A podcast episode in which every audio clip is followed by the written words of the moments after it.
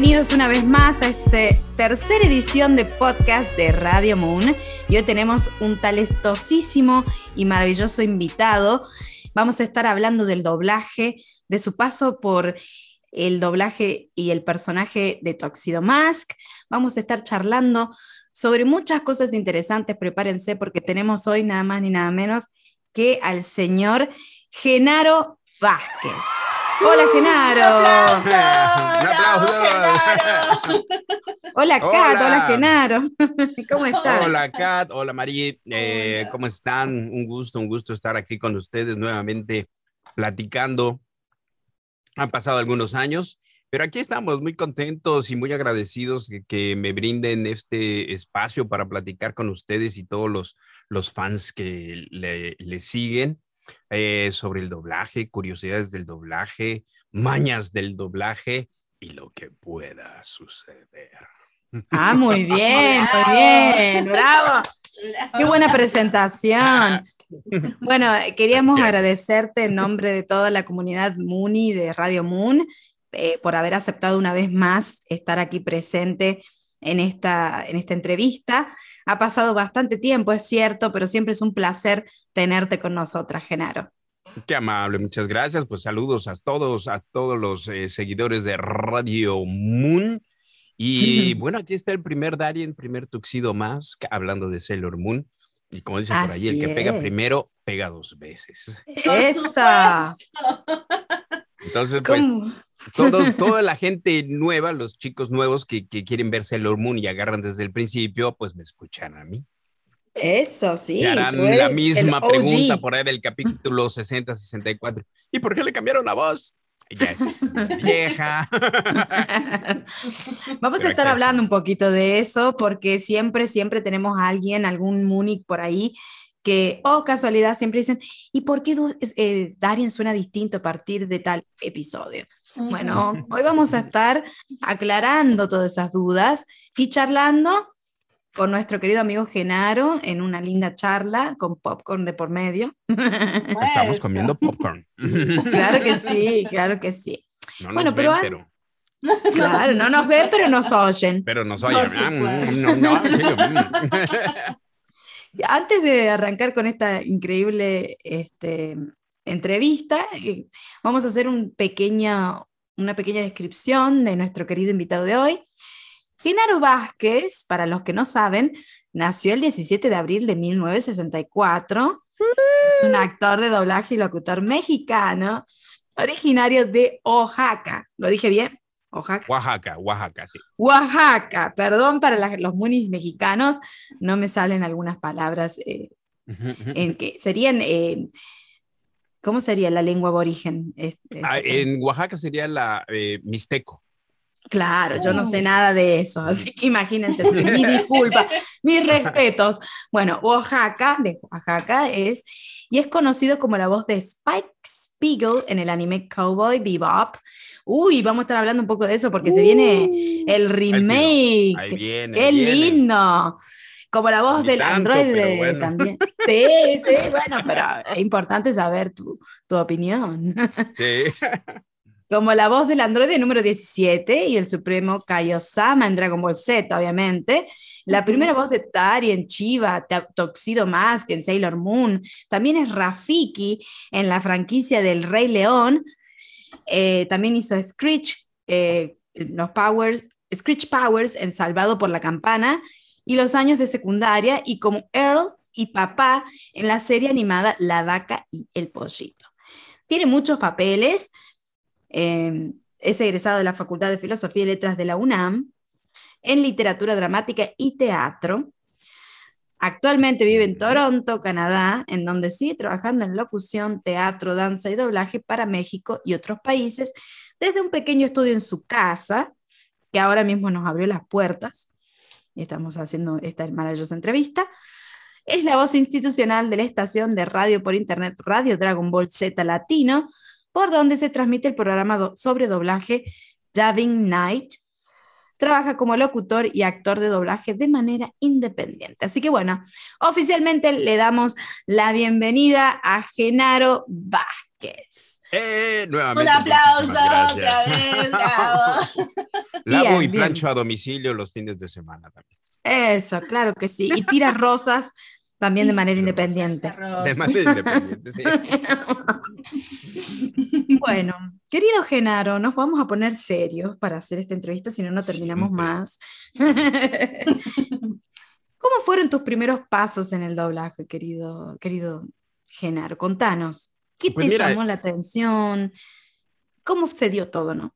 Yo le agradezco mucho a la gente que me sigue dentro, porque pues es lo que más se ha sonado, eh, lo que más ha sonado dentro de mi carrera, que es el doblaje, que se volvió muy popular y, y nos dio cierta popularidad a los actores, algo que nosotros pues, no buscábamos, ¿no? Eh, esto fue gratuito y no buscado.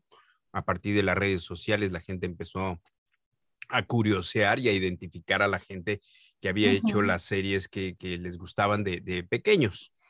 Em, pero yo eh, estudié actuación, como bien dijiste, estudié la carrera de actor. eh, fui bailarín a los 19, 20 años, ba- bailé de danza, ballet de clásico. eh, Wow. ba- Era bailarín de ballet clásico. La carrera es muy corta y la mía se acortó por una fractura ¿Quién en diría, una no? vértebra que, tuve. Ah, Entonces ya no pude continuar, lo disfruté mucho, me dolió mucho dejar la carrera, pero bueno, pregunta, sigo pregunta. caminando. ¿A qué edad comenzaste con el ballet clásico? Eh, comencé, eh, ay, espérame, déjame, ahora tengo que hacer cuentas, 80, 80, 83, a los 19 años. A los, 10 no, a los 20 años, a los 20 comencé el entrenamiento, a los 21 obviamente ya llevamos un año y porque tardas en acondicionar Sí, tu sí. cuerpo. Era, este, es un trabajo arduo el que haces. Yo tomaba Ujú. clases en la mañana, clases en la tarde, me encantó, funcioné dentro del, del ballet clásico y pues como pasa siempre en el ballet, hay pocos hombres dedicados al ballet, ¿no? Sí. Entonces, En, en, en esta escuela habíamos dos chicos en la tarde y uno en la mañana. Y pues éramos populares porque el, el hombre dentro del ballet clásico es cargador, ¿no? Hace lucir a la, a la Claro. parte femenina. Entonces, El partener. es el partner, sí, tienes que hacerle pues este, todos los malabares para que luzca la, la, la bailarina. Entonces éramos cotizados, mi amigo y yo, Gabriel Huerta. Siempre, siempre ha sido así. Y, y nada, pues de repente eh, me empezó a doler la espalda porque yo estaba en la universidad estudiando pantomima y de repente me empezó a doler la espalda. Sucede que en México a, a los 18 años, a los 19 entonces fue, a los 20 que estaba en mi apogeo en la danza, eh, tienes que hacer el servicio militar. Entonces, eh, por cosas históricas, ¿no? Que el servicio militar que se convirtió Sí. en plantar arbolitos y barrer calles, ya no tenía nada que ver, porque México ya no está en guerra, afortunadamente. Se me hacía una pérdida de tiempo. Y yo le pedí a mi papá que me hiciera algún análisis dentro de, de médico para justificar que yo no hiciera el, el servicio militar, porque me empezaba a doler la espalda y yo dije, a lo mejor tengo el pie plano. Y en efecto tenía el arco caído, pero no plano. Y me empezaron a sacar radiografías y de repente apareció una, el técnico es, el nombre técnico es espondilolisis de Ajá. L5 sobre S1 con mínima espon- espondilolistesis. O sea, tengo mucha Sí, sí. curvatura en la, en la espalda.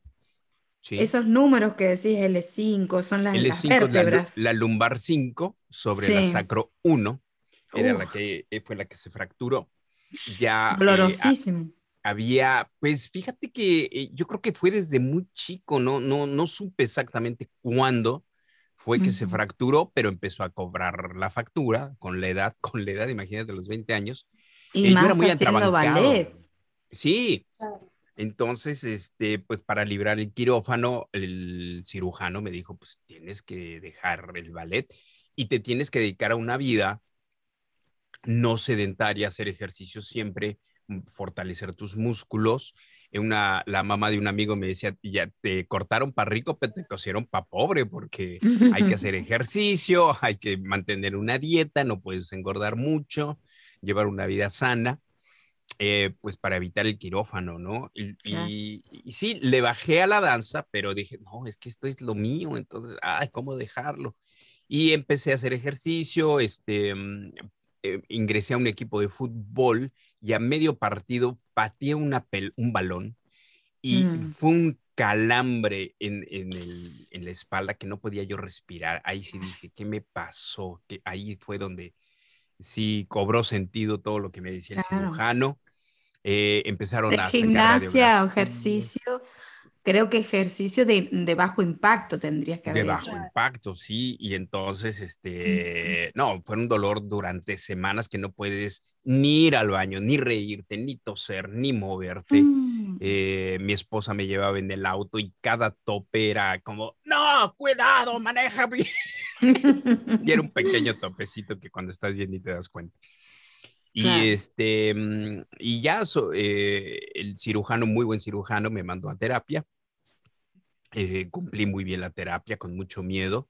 Y, un día me dio de alta y me dijo, pues lo único que podemos hacer para que se te quite es em, hacerte una cirugía, ponerte unas barras que haga, que eh, fijen la lumbar con toda la columna. Vas a perder movilidad, pero con eso deja de moverse la quinta lumbar qué es lo que está pasando. De repente está floja, digamos.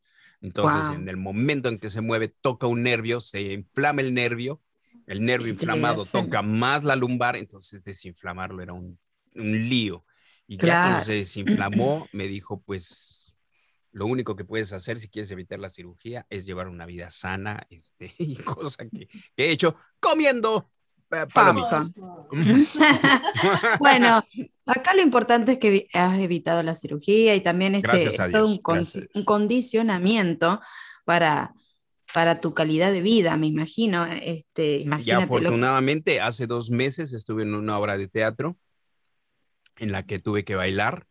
Y, pues todavía doy, doy, doy para moverme, porque sí, ya soy como oso panda, porque todas las chicas de al lado no, tenían 20 años, recién salidas de la escuela de ballet, ya sabes, con las tirando la pierna y poniendo las sí, ya, ya iba el oso panda girando en el pasto, pero, pero lo logré, logré moverme. Desde la última vez que hablamos, seguís igual. Bueno, me ha salido un poquito más de canas, pero, pero sigo igual, afortunadamente. Yo creo que tiene mucho que ver, fíjate, que critican mucho, no sé, a los Rolling Stones, a los Beatles, ¿no? y que se drogaban de, de, jóvenes y el alcohol y se desvelaban y sexo y todo. sí, pero es pues una qué buena vida, porque, porque verlos nada más, ¿no? Con 80 años siguen subiéndose al escenario, siguen activos, siguen lúcidos. Entonces, este, pues por ahí es la cosa, yo creo. Por ahí es. Yo no, yo digo, eh, la vida del rockstar. Pues he tenido la fortuna, fíjate que de verdad es una fortuna poderme haber dedicado a esta carrera desde, desde el 83 más o menos, y me he dedicado a esto exclusivamente. Obviamente haciendo radio, televisión, he estado como escenógrafo, director, este, pero en lo mío, ¿no? Doblaje, locución, haciendo lo que me da la gana dentro de mi carrera y estoy muy contento. Me vine a Canadá, lo sigo haciendo afortunadamente, es una bendición. Y yo creo que este estar en lo que te gusta, pues estás bien, ¿no? Estás, estás contento. Eh, e, e, es un estrés, pero de algo que te gusta, ¿no? Recién el año pasado o antepasado, tuve un llamado a las 3 de la mañana, tenía que estar en los estudios porque iba a grabar una serie que se llama La historia de la criada de uh Ay, sí, yo soy gran fan de esa serie, la ah, pues, amo. por allí, por allí aparezco. Ay, ¿quién sos? ¿Quién este, sos? Fíjate que yo fui de background, que es de extra, pero al director le gustó mucho, creo que es en la segunda temporada, capítulo 6, una cosa así. Ay, tengo que Le gustó mucho mi reacción y me puso en medio de los actores que estaban hablando. Y yo creo que el director de cámaras dijo, este le está sufriendo que le voy a tomar un close-up. Entonces tengo mis dos segundos de, de fama. Y, los fans fueron los que me enviaron el cachito. Me dijeron, ya lo vi. Pero, pero estamos hablando de, de, la serie, la, de, la De la serie, de la ah, filmación. No, no. No, no, no, como actor, como ah. actor en imagen. Dios mío, no te puedo creer que conoces a, a, los actores de, de Handmaid's Tale. Sí, Increíble. Sí, sí, sí. Y tuve llamado a las 3 de la mañana, eh, fue en enero o febrero, y estábamos a menos 18 grados, medio estaba nevando. Y, cuando tú dices, oigo yo a la gente que dice, ay, mañana es lunes, ya empieza el trabajo, empieza la semana, pues yo feliz a las 3 de la mañana menos 18 grados, contento porque iba a mi llamado. Dices, esto es lo que me gusta, de verdad te tiene que gustar lo que haces. Los sacrificios que uno hace en, honor a lo que ama y, y sí, la verdad que hay un dicho que no sé si lo voy a decir muy bien porque yo soy como Sailor Venus, soy como Mina, que ella siempre decía las cosas al revés, pero que dice, eh, estudia o trabaja de lo que te guste para que nunca tengas que en realidad trabajar un solo día de tu vida. Exacto, sí, por sí, sí, Lo dije bien. no lo considero yo trabajo, lo considero un placer yo, de, broma decimos, yo, te cobro por salir de mi casa a las 3 de la mañana, arriesgarme a salir en la nieve y llegar al estudio. El trabajo lo hago con todo gusto, con amor, con cariño, lo gozo. Y te vuelvo a cobrar por regresar y salir a la carretera nevando. Sí, mínimo, llegar mínimo. A mi casa, ¿no? Eso, eso tiene un riesgo que se tiene que cobrar, porque el trabajo adoro hacerlo, adoro estar frente a las cámaras, aunque sea estreando, eh, adoro estar en el teatro, adoro estar encima de un escenario, frente a un micrófono. Eso, si pudiera, lo haría de gratis, pero bueno, de algo hay que comer y pagar la renta, ¿no? Qué maravilloso, qué hermoso. Me encanta un verdadero apasionado del arte escénico, bailarín, multifacético. Pero no me respondiste. Entonces, bueno, empezamos, porque yo también te llevé para otro lado. te habíamos dicho que eh, tus primeros pasos empiezan entonces con el ballet, o si, o si me respondiste, me perdí en el momento, en, es que yo me imagino, empiezo a imaginar todo lo que vos me contás. Por ahí me voy, me voy con la imaginación. Sos muy buen, con, eh, te han dicho que sos muy buen este, para contar cuentos, seguramente te lo han dicho. Oh, también, también, este, sí, sí, eh, también estudié para cuentacuentos y, oh, y era muy, muy, muy bonito. Me encanta, aparte tenés la, tenés la voz, tenés todo. Y aparte soy muy disipado. Pero bueno, dentro de la carrera de actuación, respondiendo a tu pregunta, la carrera de actuación es un sub y baja, la carrera del artista en general, cuando consigues tener un trabajo porque eres freelance y tienes una novela, bueno, te pagan los capítulos en los que sales, termina y se fue. Cuando haces teatro, comúnmente en México se hace teatro de jueves a domingo, y tienes tu, tu, sueldo, que no es la gran cosa, pero tienes trabajo de jueves a domingo. De lunes a miércoles te pican los ojos porque no hay nada que hacer. Si tienes radio, bueno, tienes tu programita de radio. En fin, vas picando, haciendo aquí y te vas inventando cosas que hacer. Y de repente en una subida y bajada de, de, de, trabajo, em, yo tuve que regresar a vivir a casa de mis papás porque no pude, no pude vivir solo. Eh, me abrieron las puertas, regresé a vivir con ellos Bien por esos padres, muy bien.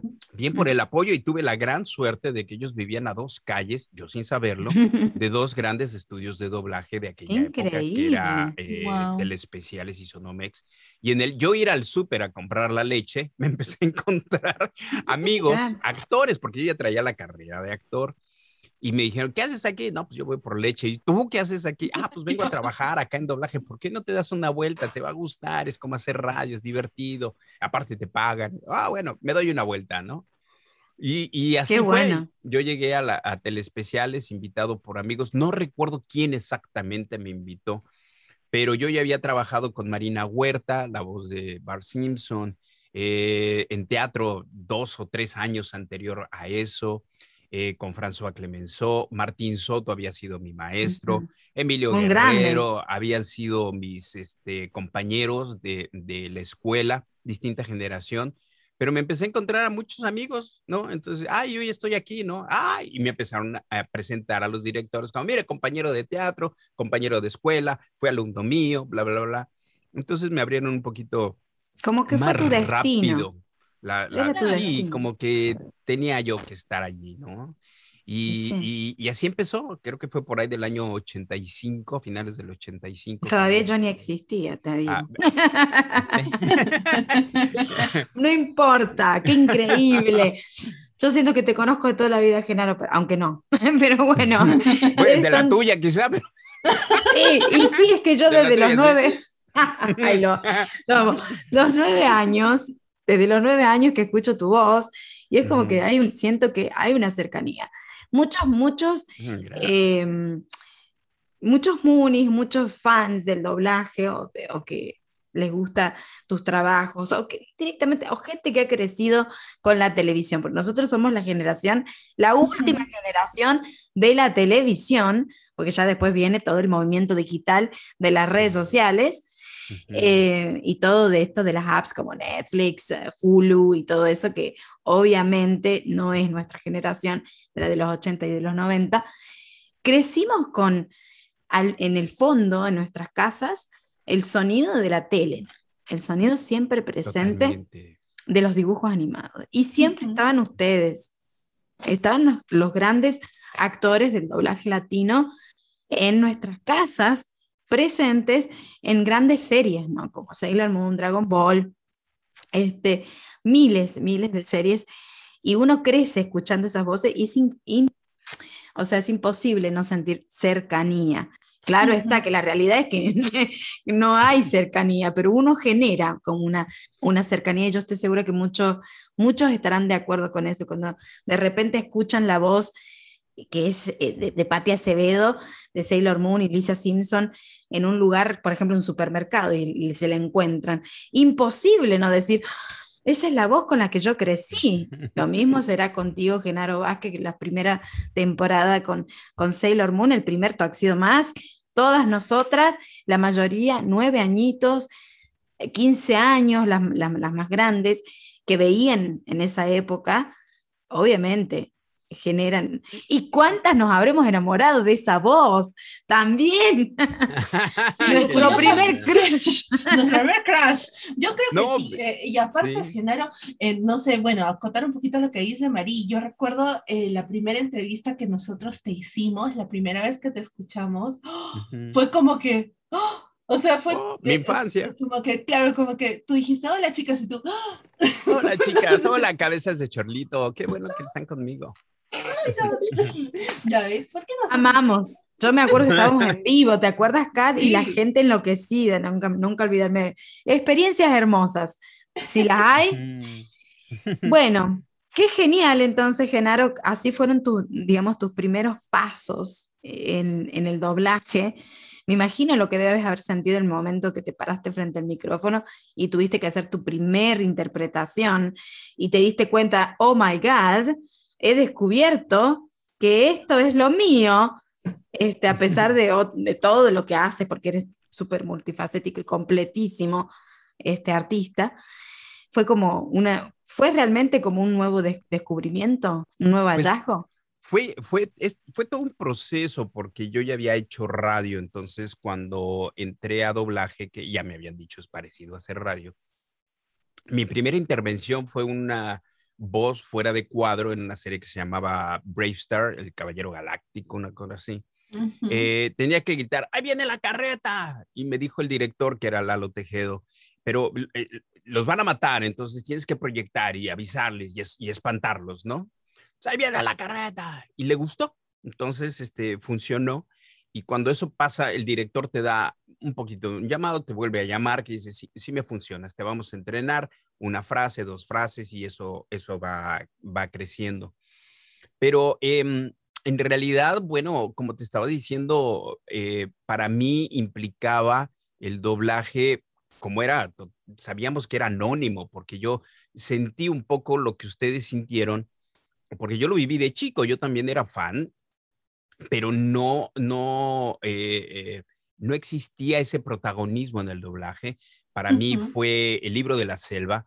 Yo lo oía en un disco, en, un acetato, y traía su librito. Y obviamente en el librito venían los créditos y yo sabía que era Luis Manuel Pelayo, Tintán, eh, Alfonso Arao, que cuando yo crecí comencé a reconocer las voces, porque de niño es Tintán, quién sabe quién es, Luis Manuel Pelayo, quién sabe, Flavio, quién sabe quién sea, pero cuando empecé a estudiar actuación, empecé a relacionar, a decir, ah, Luis Manuel Pelayo es el que hizo a Baguira, Tintán hizo a Balu, y así empecé a relacionar yo a la gente, y luego me los empecé a encontrar en los pasillos de, de doblaje, y, para mí fue vivir eso que dices, decir, es que es mi infancia, ¿no?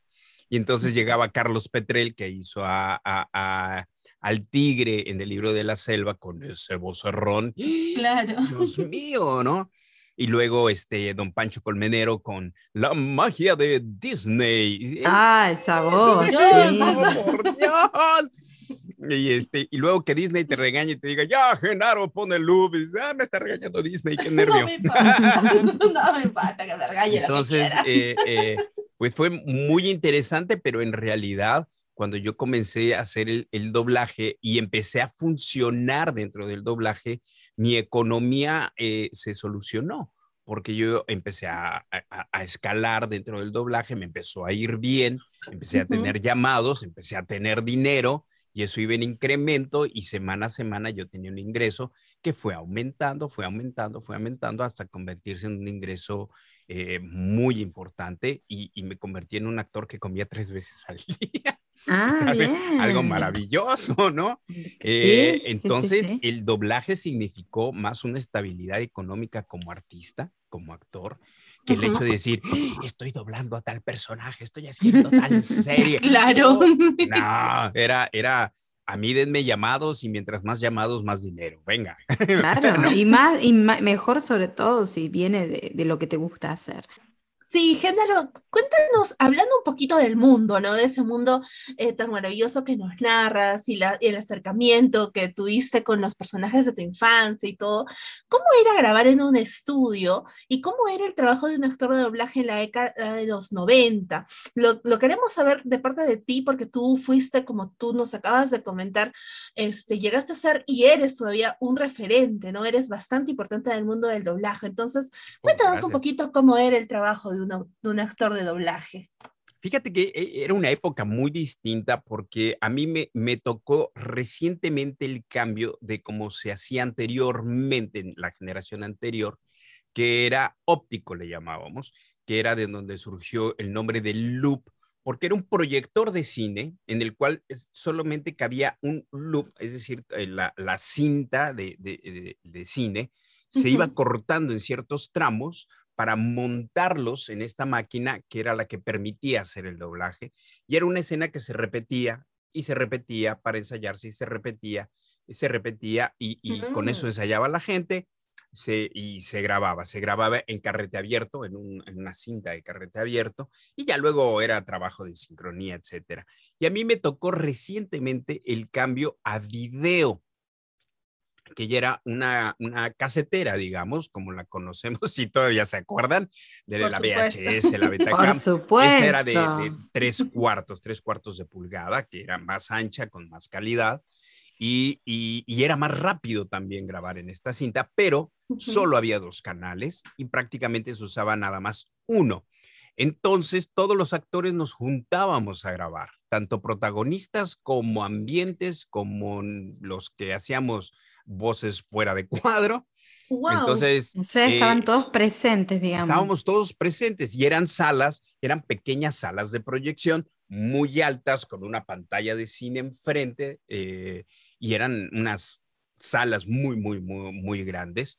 Y ahora era una televisión, porque la casetera proyectaba en televisión, ya no era el proyector. Había unas que todavía tenían proyector como para, para cine y, y se alcanzaba a ver en pantalla grande, la mayoría cambió a pantallas de televisión mm. y ya era un formato más chico y todos estábamos ahí metidos este, haciendo el doblaje y, por eso se convirtió en una familia porque teníamos llamado desde lunes a las 7 de la mañana hasta sábado 10 de la noche. Eh, había corte a comer a la una de la tarde y pues ahí nos íbamos todos, los del grupo de la película que estuviéramos haciendo, nos íbamos a comer juntos, regresábamos a seguir grabando e íbamos a dormir y a convivir con, con nuestra familia en la noche, ¿no? Y ya estoy cansado, ya me voy a dormir porque mañana tengo llamado temprano, adiós. ¿No? Entonces nos conocíamos, nos conocíamos muy bien todo la gente del doblaje. Cuando no estabas haciendo el doblaje, no estabas interviniendo en la grabación, nos íbamos a la sala de delegados o al, donde convivíamos, ¿no? Y platicábamos, y hablábamos de proyectos y, oye, hay una audición de teatro, ¿por qué no vas? Están buscando gente en Televisa y ¿por qué no te das una vuelta? Y compartíamos proyectos para ponernos en, en contacto y nos manteníamos actualizados de lo que sucedía. Y así era, así era el, el, el doblaje durante muchos años, hasta finales del, o principios del 2000, que ya empezó a integrarse la era digital con el Pro Tools. De hecho, anteriormente hubo varios formatos que ya también permitían varios canales, uno que se llamaba la DA88, que ya eran ocho canales.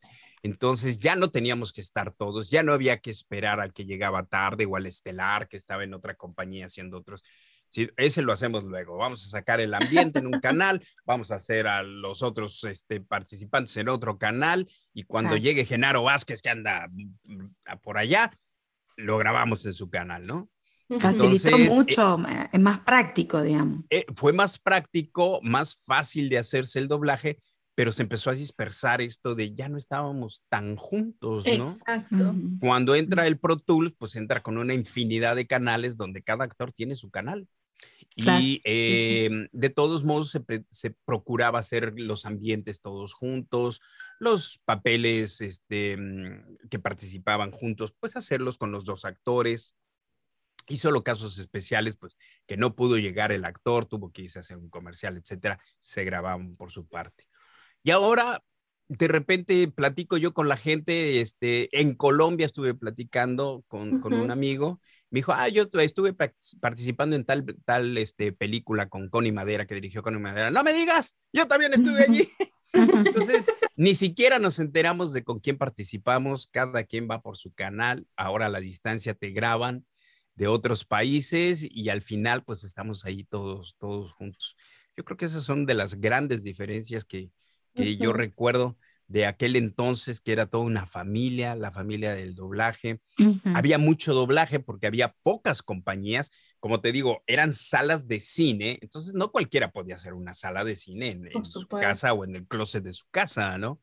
Todo esto se fue abaratando, se fue facilitando hasta este momento en el que cualquiera dentro de su casa, en el baño, en el closet, en su recámara, en el garage, puede poner su estudio de grabación, acondicionarlo para que suene bien y tener su estudio y, listo, ¿no? O sea, tecnológicamente fue un gran cambio que, influyó en el estilo de hacer doblaje.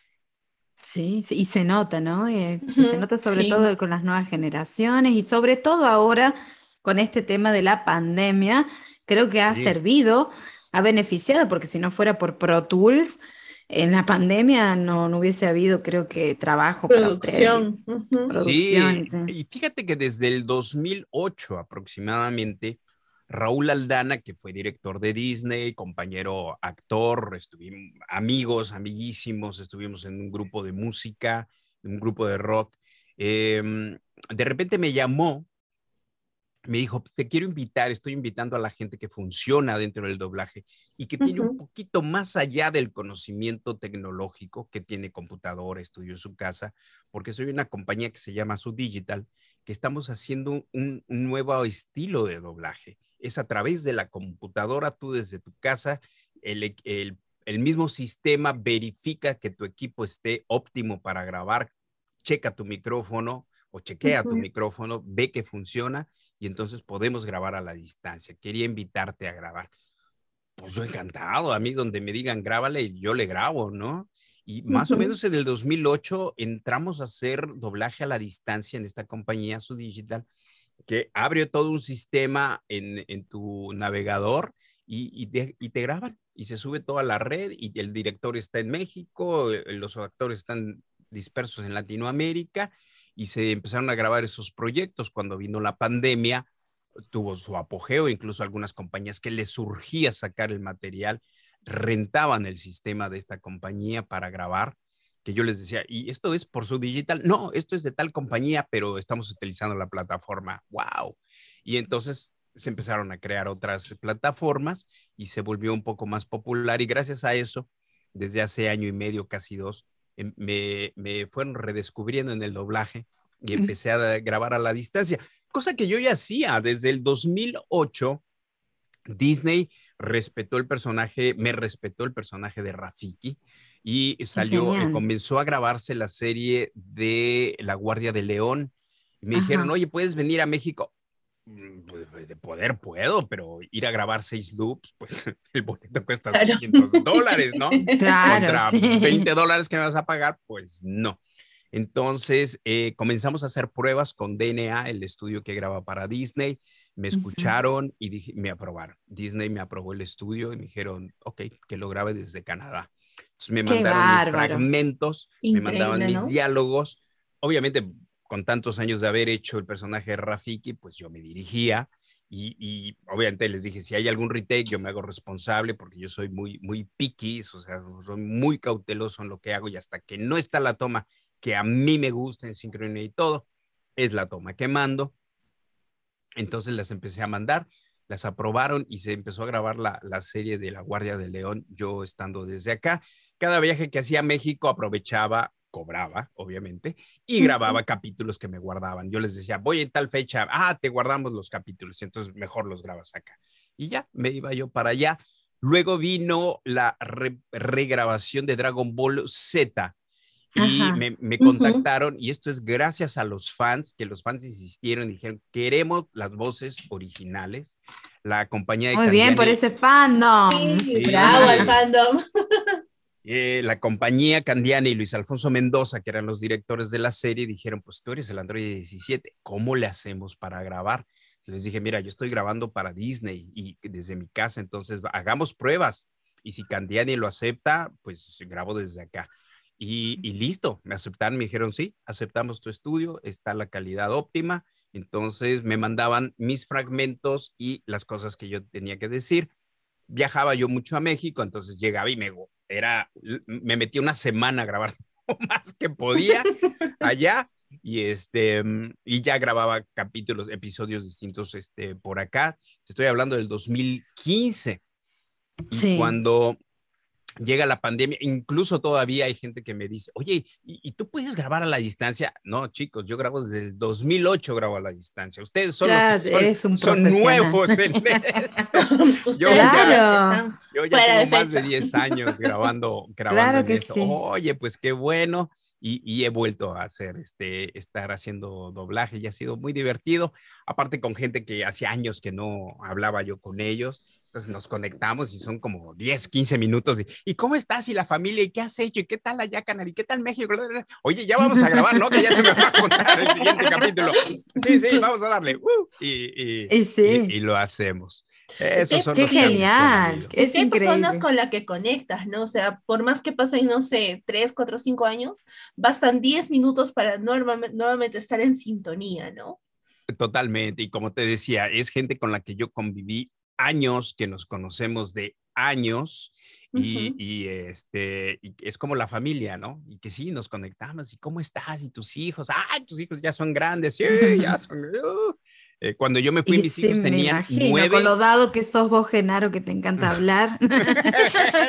sí. eso, es muy lindo para charlar. pues este, me divierto, me divierto con platicando sobre todo con gente tan amena como ustedes, pues me... Ay, gracias. me encanta, me encanta, me encanta todo lo que nos estás contando, es muy útil eh, para esta época, sobre todo para la gente, las nuevas generaciones que quieren ser actores y actrices de doblaje. es, es, increíble cómo, cómo ha evolucionado, ¿no? El mundo del doblaje, la técnica, las herramientas, cómo comenzaron, cómo, cómo están ahora, cómo la, la la realidad que estamos atravesando nos lleva a adaptarnos, aunque no queramos. Eh, y tú ya tenías la experiencia previa desde el 2015, que venís diciendo, desde 2008 en realidad decías. 2008, Así que te vino como anillo al dedo, como quien dice, ¿no? Pero bueno, hablando un poquito de todo esto, de la parte técnica, de, cómo comenzaste, eh, vamos a adentrarnos un poco ahora en el personaje, en Tuxedo Mask, el famoso primer Tuxedo Mask. ¿Qué significa y qué significó en tu carrera del doblaje para vos, Genaro, interpretar la voz de Tuxedo Mask? Bueno, actualmente significa este reconocimiento y este contacto con la gente en Latinoamérica gracias a, los fans. En aquel momento, hablamos de 1994, 1996, pues era una caricatura más, era parte de mi trabajo, este, el cual había que hacerlo pues con cariño, con profesionalismo, dejarlo bien como cualquier otra serie de televisión, como cualquier otra película, fuera Disney o fuera la, que sea, ¿no? Que recién en una entrevista decía, no por ser Disney voy a hacer las cosas bien y las demás las voy a hacer mal. Es el trabajo de Genaro Vázquez. Yo lo hago bien para quedar bien con el director porque es el que reparte el trabajo. Y yo estoy en esto por, por trabajo, es mi trabajo. Entonces, mientras más trabajo, más ingreso, más bonita la vida, ¿no? este, no miento, es, es, para todos. El dentista vive lo mismo, el carpintero, el administrador, el doctor, el dentista, todos. Mientras más trabajo, más dinerito, pues más bonita la vida. Además, ser profesional, ser profesional implica ser profesional, hacer las cosas bien, ¿no? Exacto. Entonces, eh, nada, pues a mí me asignaron eh, el doblaje, en el doblaje vas haciendo equipos con los directores, con varios directores, Obviamente hay más trabajo cuando perteneces a más equipos de más directores. Y le tocó a Gloria Rocha, que yo era parte de su equipo, eh, dirigir esta serie de Sailor Moon. Y, ella me asignó y me dijo, tengo un personaje que te va muy bien. Este, se llama Darien y, y hazlo tú. Y es jovencito, jovencito. Luego vino otro capítulo en el que me dijo, yo creo que este personaje es el mismo, porque los directores no ven la serie, no se la saben de memoria. Entonces me decía, yo creo que es el mismo personaje que se convierte en esto. Es como Superman o como Batman, ¿no? Cambian de identidad y con unos lentes ya no lo reconocen. Pero entonces la voz más eh, es galancito, es el galancito, ¿no? El otro es, oye, cabeza de chorlito, ten más cuidado. Pero, pero Tuxido más era, permítame presentarme, soy ni más ni menos que Tuxido Mask y échale acá galleta, ¿no? Para que las mujeres digan, ¡Uy, papito! El primer dash. Para que nos derritamos como lo estamos haciendo en esta. y, como para no, con esa voz, tremenda voz. Sí, sí. así me lo asignó, me, me, me, dijo, hazlo tú, y pues yo con todo cariño. hazlo ahora, Sailor Moon. Hazlo ahora, Sailor Moon. Y, y, lo hice, ¿no? Entonces, en aquel momento, pues no, significaba técnicamente cada vez que comienzas a hacer una serie, sea Dragon Ball, Salvados por la Campana, Dougie Hauser, Sailor Moon, hay algo que le llamamos el personaje fijo, que cuando es protagónico en el tabulador tú tienes un 10% más de salario. Cuando sabes que es una serie de televisión, sabes que por lo menos vas, muy probablemente salgas en todos los capítulos, lo cual te asegura trabajo fijo durante un tiempo, 20 capítulos, 60 los que lleguen, ya agarraste trabajo fijo, ¿no? Eh, de hecho, el personaje se llama fijo. Entonces, esto resulta muy interesante cuando te dan una serie y dices, ya tengo trabajo por unas cuantas semanas, ¿no? Mientras más trabajo fijo agarras en la semana, pues te aseguras un cheque cada semana para, para comer tus frijolitos y, comprarte tu popcorn, tus canchitas. Tus, taquitos también. Tus taquitos. Ay, sí, claro. Tu tequila y tu mezcal también. Eso, ay, qué rico. Yo soy testigo de que el mezcal es la el mejor invento mexicano. ¿Verdad?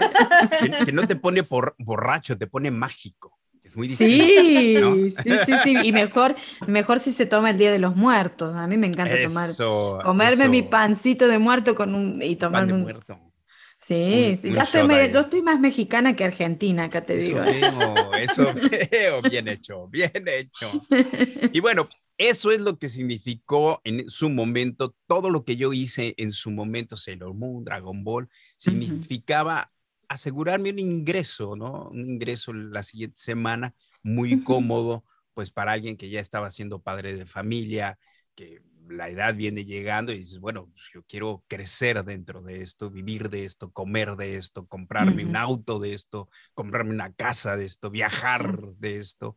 Entonces, pues hay que trabajar mucho, hay que trabajar duro hay que hacer las cosas bien para que te sigan llamando.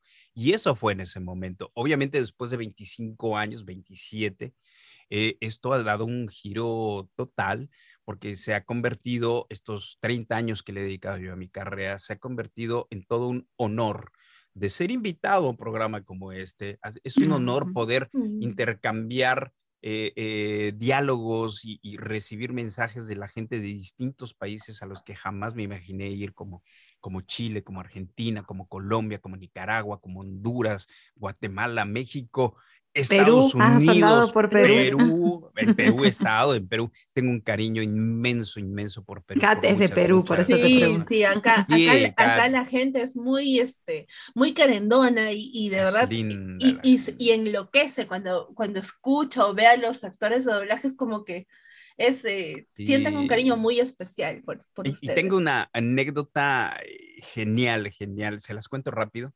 Yo venía de viaje y hacía parada. Eh, un viernes me contactó un cliente que yo tengo en Utah y, quería grabar conmigo. les dije, estoy de viaje, no puedo. Ay, es que esto, dije, déjame ver. Yo el lunes, ¿cuándo grabamos? El lunes. Bueno, el lunes yo llego a Lima a las 6, 7 de la mañana y mi vuelo sale hasta las 8, 9 de la noche. Entonces tengo todo el día en Lima y yo sabía que en Lima se hacía doblaje.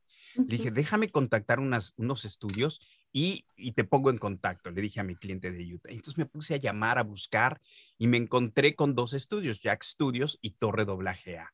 Entonces, eh, eh, Víctor Luperdi me contestó en Torre Doblaje eh, A y le dije, mira, tú no me conoces, yo soy actor, soy, soy locutor y quisiera ver cuánto me cobras por, por tu estudio, porque tengo que grabar. Le expliqué todo el proyecto, ¿no? Dice, ¿cómo no te voy a conocer? Es Genaro Vázquez. Dije, bueno, pues, pues sí, soy yo paro en Lima, llego a las 7 de la mañana y tengo una grabación a la 1 de la tarde, 2 de la tarde. Este, te puedo contactar con el cliente para que hagan pruebas del estudio a ver si es compatible y todo. Sí, sí, pónmelos. Los puse en contacto. Mi cliente dijo, está perfecto, nos funciona. El lunes llego yo a Lima, me voy al estudio, grabamos y les dije, ¿y cuánto les debo por este, por el estudio? me dice, haznos una charla porque tienen una escuela de doblaje con todos los alumnos y con eso está pagado. Oh, por supuesto, ¿no? Júntamelos y platico con ellos, preguntas lo que sea. Yo estoy aquí para, para ellos. Como te decía, es, un honor que te puedan pasar estas cosas. Grabé mi comercial, conocí a la gente de Torre Doblaje A, Víctor Luperdi, a, a, Miki, a todos los del staff y a los alumnos también pude intercambiar ideas con ellos, lo disfrutamos mucho. Cenamos, me fui al aeropuerto, y de regreso a Toronto. Cosas tan bonitas que pasan. Por eso les tengo mucho cariño. Ay, pero qué lindo. Un beso grande a la gente, a los monis peruanos que nos están escuchando. Este, qué, qué lindo, qué lindas, qué lindas anécdotas. Sí, bueno, sí, sí. Para seguir un poco con las mismas preguntas, tenemos aquí, algo ya lo respondiste, era también cómo llega este, este personaje, ¿no? A tu, a tu vida, a tu carrera profesional, Toxido Mask, pero también cómo termina este personaje en tu carrera. O sea, en algún momento llega la propuesta de la mano de eh, Gloria Rocha, como habías comentado, y en algún momento, ¿qué pasa en la incógnita de todos los Moonies? Que le cambien la voz a Toxido más de manera estrepitosa. bueno, pues les voy a explicar un poquito cómo sucede el doblaje. El doblaje no es un continuo, a veces te mandan la prueba para ver si funciona tu estudio, para hacer el doblaje, etcétera. Total que a una compañía que se llamaba Intertrack llegaron 60 capítulos de esta serie, los tomó Gloria Roche y como ya conté, me dijo, tú haces a Darin y a Tuxedo Mask quizá en el año de 1994 más o menos. Pasó año y medio o casi dos, y en año y medio y casi dos, como te digo, yo busco trabajo, yo, yo soy muy inquieto, me muevo haciendo esto y, y, voy, voy escalando y haciendo cosas. Yo dentro del doblaje, obviamente estoy como actor, hice traducción de doblaje, dirigí doblaje, em, aprendí Pro Tools, aprendí a grabar y todo. Y en el 96 me contrató la compañía de Sweet Sync para ser el director de producción porque se estaba lanzando, iban a hacer el lanzamiento de Cartoon Network y de TNT. Era el único estudio que contaba con algo que se llamaba fibra óptica, que enlazaba los estudios, como ahora nos enlazamos. En aquel entonces, en el 96, era toda una genialidad y costaba mucho enlazar a los estudios a través de una línea que se llamaba ISDN y un equipo muy costoso nos conectábamos con Los Ángeles, con Nueva York, vía directa para grabar. Entonces, obviamente los clientes eran americanos, entonces necesitaban a alguien que hablaba inglés eh, y yo cubría el perfil, me contrataron como director de producción. Por ahí del 96 eh, regresó la serie, el resto de la serie de Sailor Moon regresó a la compañía de Intertrack y el dueño de Intertrack supo que era yo la voz y dijo, este no lo quiero, no entra a mi compañía porque está de director de producción en la competencia. No lo quiero aquí. Que le cambien la voz. Wow. Entonces, en ese entonces, como te digo, pues no dices, no, espérame, es que en 27 años Sailor Moon va a ser un, oh, un trancazo. No, dices, no. Nosotros estamos por trabajo, por comer y por ganar bien. Em, no sabemos qué va a pasar con las series me habló Gloria Rocha y me dijo, ay, Genarito, llegó la serie, ¿te acuerdas? Yo ya ni me acordaba después de año y medio, ¿no? Bueno, pues si soy yo, adelante, soy yo, pero, pero te tengo que cambiar la voz, le van a cambiar la voz porque pues, Carlitos no te quiere ver aquí, porque estás en la competencia. Ay, madrina, ni se preocupe, yo estoy hasta acá sacando Cartoon Network, TNT, director de producción aquí, el ISD Line. Gracias a esta línea de ISD Line pude conocer a Anthony Hopkins, trabajar con él, o sea, a ese nivel que dices, no, pues que se queden con su serie ¿no? de anime. Yo acá me sigo trabajando y básicamente es la razón por la que le cambiaron la voz em, y, llamaron, eh, ya me enteré un poquito cómo funcionó el asunto porque Gloria Rocha no quiso dirigir la serie, se la entregó a Patti Acevedo, fue la que lo dirigió. No les contaron la historia de por qué Genaro ya no está. Genaro ya no está, no va a estar escógele una voz al tuxido más. Entonces Pati dijo, bueno, escucho, escucho yo la serie, suena muy, muy serio, pues le vamos a poner esa voz seria que tiene en japonés y llamó a, Gerardo Reyero, ¿no? Entonces, este, tan, tan, esa fue, esa fue exclusivamente la razón. Gerardo Reyero y yo somos amigos, no hay ningún rencor ni nada, ni con Pati Acevedo, el doblaje es así eh, les tocó hacer. Batalla de Taxido más. Por supuesto, Darien versus Darien. Por favor, este Genaro, si nos pones en contacto con Gerardo y hacemos un Darien versus Darien, sería lo más. Ah, eso sería maravilloso. han, habido, eh, han habido ya este, algunas eh, entrevistas, unas charlas donde hemos estado los dos y, se nos hace divertido, ¿no? Porque pues el doblaje es así, los actores de doblaje no somos dueños de los personajes, nos pueden cambiar por cientos de las razones. Pero qué difícil es para la, el fandom hacerse de la idea de eso, ¿no? Ahora sí, porque en el 96 ni quien reclamara, o sea, le cambié la voz y te la comes como, como llegó. No hay forma de decir. Lo que pasó ya en el 2015 con Dragon Ball fue el fandom que dijo, porque también las casas de productoras, Toy Animation llamémosle, eh, eh, están haciendo negocio, ¿no? No hacen esto por beneficio, de no. Ellos están haciendo plata y quieren hacer plata y por eso van a sacar otra secuela de Dragon Ball y una más si sigue dando dinero. Esto es negocio. Entonces por allí sacaron una saga de Dragon Ball donde cambiaron las voces y no fue negocio. Sí, se armó tremendo revuelo. Sí no se vendió, entonces ellos dicen, espérame, esto era un éxito, ¿qué pasó con Dragon Ball? Ah, es que le cambiaron las voces. Ah, pues tenemos este nuevo proyecto, se va a regrabar Dragon Ball Z y, los fans están con que queremos las voces originales o no compramos el producto. Qué lindo, me encanta. Por un lado está bueno que sea así, pero por otro, qué, qué difícil se hace para el cliente, ¿no? Con eso me refiero a, las compañías de, doblaje. A las compañías de doblaje, ¿no? De decir, bueno, pues si, si, si, así nos lo está mandando el cliente pidiendo que hagamos eso, pues lo vamos a hacer. y hablan contigo y todo y te convencen de que lo hagas tú y pues ya nos llegamos a un acuerdo y lo hacemos, ¿no? Y este esto pasó también, sí, sí, sí, con la era de Twitter, toda la, era digital, que estamos muy empoderados. Creo que ya se salió un poco de control. Sí, ya, ya llegaron. sí, Pero ya el, el, fan y el auditorio es ya escuchado, ¿no? Por ahí dicen que las redes sociales se convierten en los recursos humanos de, la compañía, que era la que recibía las quejas y los telefonemas y todo. Ahora son las redes sociales eso. Y, y cuando se enteran, que, el público quiere eso, que ese fue el fracaso de su anterior proyecto y dice, no, ahora lo quiero así, ¿no? Claro, es que es un barómetro, digamos, las redes sociales a veces para, en ese sentido. Ya pasó, ya pasó con Sonic, la película de Sonic, no sé si ustedes eh, están al tanto, pero no me voy a olvidar qué manera de reírme cuando sacan el primer, em, digamos, eh, sneak peek que se le dice a la, a la primer foto de, lo que sería la película que estaba en ese momento armándose, estaba en producción, sacan el primer screenshot, por así decirle, y, y, fue una decepción, pero tan grande porque no se parecía para nada el Sonic del videojuego de los 90 con el Sonic que habían, y la ilustración que habían creado que parecía no, no, no, no, eh, no era un puerco espín, era cualquier cosa, no sé qué era eso. Y la gente empezó a hacer memes, empezó a, quejarse y dijeron y se pararon firme hasta que no nos pongan la cara del Sonic de los 90. No vamos al cine, no compramos la película. Y tuvieron que rehacer toda la película de vuelta. Fue increíble ha sido histórico, pero bueno. Sí, pues es, que ahora puedes escuchar a tu público, que es el que va a comprar tu producto.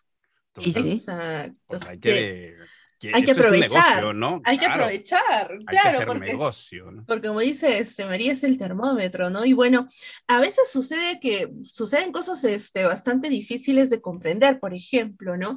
Em, en el doblaje de los 90 nosotros nos, acostumbramos a la voz de, de Sailor Jupiter, y lamentablemente falleció, ¿no? Lamentablemente Araceli de León. Araceli, que Dios la tenga en la gloria. Entonces, cuando existe un nuevo proyecto, como que te ves obligado a buscar una nueva voz porque no hay manera, ¿no? No hay manera. Entonces, cuéntanos un poquito, este, Genaro, perdón, ¿qué piensas y cuál es tu opinión frente a las nuevas generaciones del doblaje? Tú que estás en contacto permanente eh, con, con los antiguos, con los nuevos, ¿qué opinas? ¿Qué opinan? ¿Qué has podido pues, rescatar por ahí? Fíjate que eh, afortunadamente y desafortunadamente el doblaje ha cobrado este nuevo glamour del reconocimiento que no había antes, ¿no? Como ya te se los comenté, donde pues, hacíamos el doblaje por, por tener un ingreso, era un trabajo dentro de la vida del artista. Ahora ha cobrado todo un glamour donde buscan reconocimiento. Em, hay gente lo voy a decir, pero hay gente que eh, eh, en México le, llamamos el burro que tocó la flauta, ¿no? Es una, no sé si se saben esa fábula, que es el burro que se inclina y con el respirar tocó la flauta y entonces, ¡ah, es el burro! Toca la flauta, el burro, ¿no?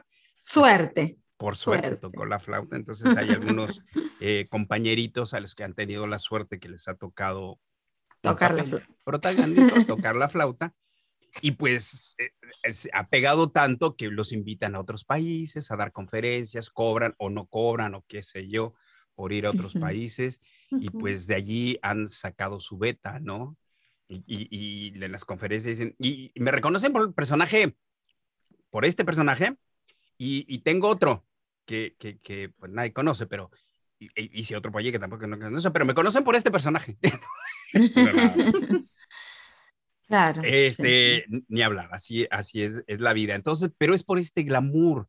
Entonces, ahora eh, hay una pequeña lucha dentro del gremio por conservar este glamour, porque ahora hay reconocimiento, está cambiando, ¿no? Eh, ahora, eh, pues, ¿cuántos seguidores tienes, no? Si tienes muchos seguidores, pues, entonces te, voy a dar llamado, al grado en el que no importa que no seas actor de doblaje, pero eres youtuber, tienes muchos seguidores, entonces te voy a dar un personaje en mi proyecto, porque estoy ahorrándome marketing, ¿no?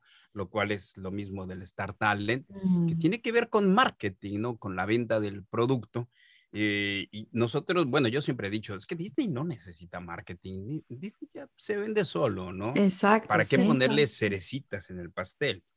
Entonces, una compañía que nadie conoce, bueno, le metes ahí a un actor conocido, pues para que venda, ¿no? Pero de todos modos, no creo, no es como el fenómeno que sucede en Estados Unidos en la película original, donde fulano de tal está haciendo tal personaje, pero porque es muy conocido y lo quieres ver cómo suena en la película, ¿no? Y por eso se vende la película. Pero una productora, pongámosle un nombre, Universal, MGM o lo que, lo que sea, hace su proyección económica en base a producir una película que le va a costar tantos millones para sacarla en Estados Unidos o en las pantallas que ellos eligen y entonces recuperar su inversión y tener ganancias. Paso dos, vamos a, seguir haciendo negocio. Entonces vamos a convertirla, vamos a hacer la versión en otros idiomas, francés, alemán, español, chino, japonés, italiano, porque le vamos a sacar un poquito más de dinero a nuestra producción. Pero ya, ya no está el costo este, de, de, millones que costó la película. Esto ya es un presupuesto mucho menor, donde hay que pagar una nómina mucho menor y pues que se hagan las versiones. Es un dinerito extra, muy interesante, pero extra que se va a hacer a través del, del doblaje, ¿no? Entonces se ha convertido esto en una lucha por estar haciendo esto y por ser reconocido. Yo le digo a, los chicos nuevos que están estudiando, a los que yo les doy clases de doblaje, porque también estoy dando clases de doblaje, les digo, es que esta no puede ser su meta. La meta de un artista no puede ser el reconocimiento, ¿no? Ni, ni como actor de cine, ni como actor de televisión, porque no depende de ti. De mí depende hacer mi trabajo profesional y bien. Y, de verdad, la vida da vueltas y a lo mejor, y la vida es muy tirana y, a veces, a lo mejor no te da el reconocimiento que estás buscando. Y a lo mejor sí, como los burritos que, les, que tocaron la flauta, ¿no? Pero no depende de ti. Yo no escojo los personajes que voy a hacer. Han llegado a mí eh, el Android 17, Darien, Tuxido Más, Rafiki, Screech, han llegado a mí y yo he corrido con mucha suerte de estar en dos series icónicas del anime como Dragon Ball y Sailor Moon. Pero al lado de mí y de la gente que yo aprendí, grandes actores que han dado su vida en el doblaje, pero como no estuvieron en anime, no los invitan a convenciones, no les piden autógrafos, pero tienen una trayectoria tres veces más importante que la mía ¿no? Y tienen un talento tres veces mayor que el mío. De ellos yo aprendí, pero bueno, la vida dio este giro por el cual Genaro Vázquez está aquí platicando con ustedes, gracias a Dios, Yo también, digo, también hay que agradecerlo porque es muy bonito, ¿no? Pero, pero buscar eso y entrar al doblaje por eso, por ese reconocimiento, porque quiero firmar autógrafos, porque quiero que me inviten a programas, porque quiero que me inviten a Argentina. Por el cholulaje, digamos por todo ese glamour, no, no le toca al actor decidirlo. Eso es, algo que viene adicional con el tiempo. Exacto. Adicional con el tiempo y con tu profesionalismo, ¿no? Y se han creado ciertas mafias dentro del doblaje, por llamarlas de alguna manera, convencionales, porque están buscando eso, ¿no? Están buscando seguidores, están buscando que los inviten a convenciones y publican ¿no? De, de, ay, acabo de hacer el personaje, ¿no sabes? Eh, ¿a, quién creen que doblé ahora? Ay, no les puedo decir porque es, ¿para qué lo cuentas? Si no lo puedes decir, ¿para qué lo dices? Esa cosa de los influencers. Cuenta completo, no se cuenta. Si exacto, si no lo vas a contar, ¿para qué lo dices, no? Es como la desvalorización de, de, de algo tan lindo, de un tan eh, maravilloso que es el doblaje, ¿no? Y con esto, toda esta influencia que venimos hablando de la tecnología y de la era digital y de los influencers, de la influencia de las redes sociales, de YouTube, sobre todo, cómo o pueden llevar eh, cosas a la gloria, como también lo pueden catapultar y o enterrar. En ese, sentido, se empieza a desvalorizar, ¿no? Yo, yo sigo muchos youtubers, eh, algunos son controversiales, algunos son bueno, recién burritos que tocan flautas.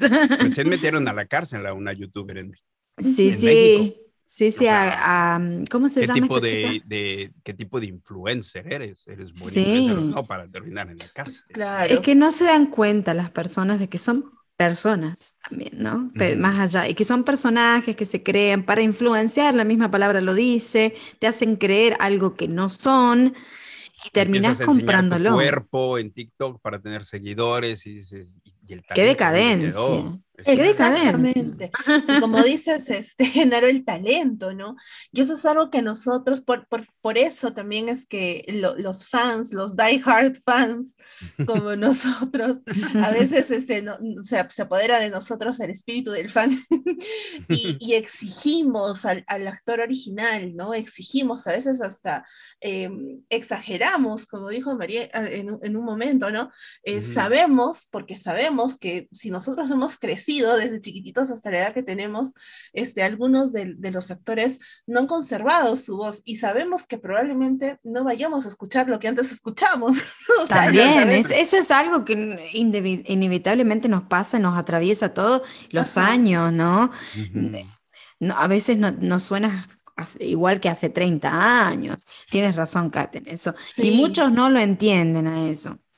Sí, pero así sea, nosotros los pedimos con años porque, porque sabemos del, del profe o sea, como tú comentas, este, Genaro, ¿no? O sea, por la era digital ya hemos averiguado que el señor Genaro Vázquez estudió en la UNAM. O sea, el señor Genaro Vázquez no es un señor improvisado, él es un señor que ha estudiado, es un actor, tiene trayectoria, tiene carrera.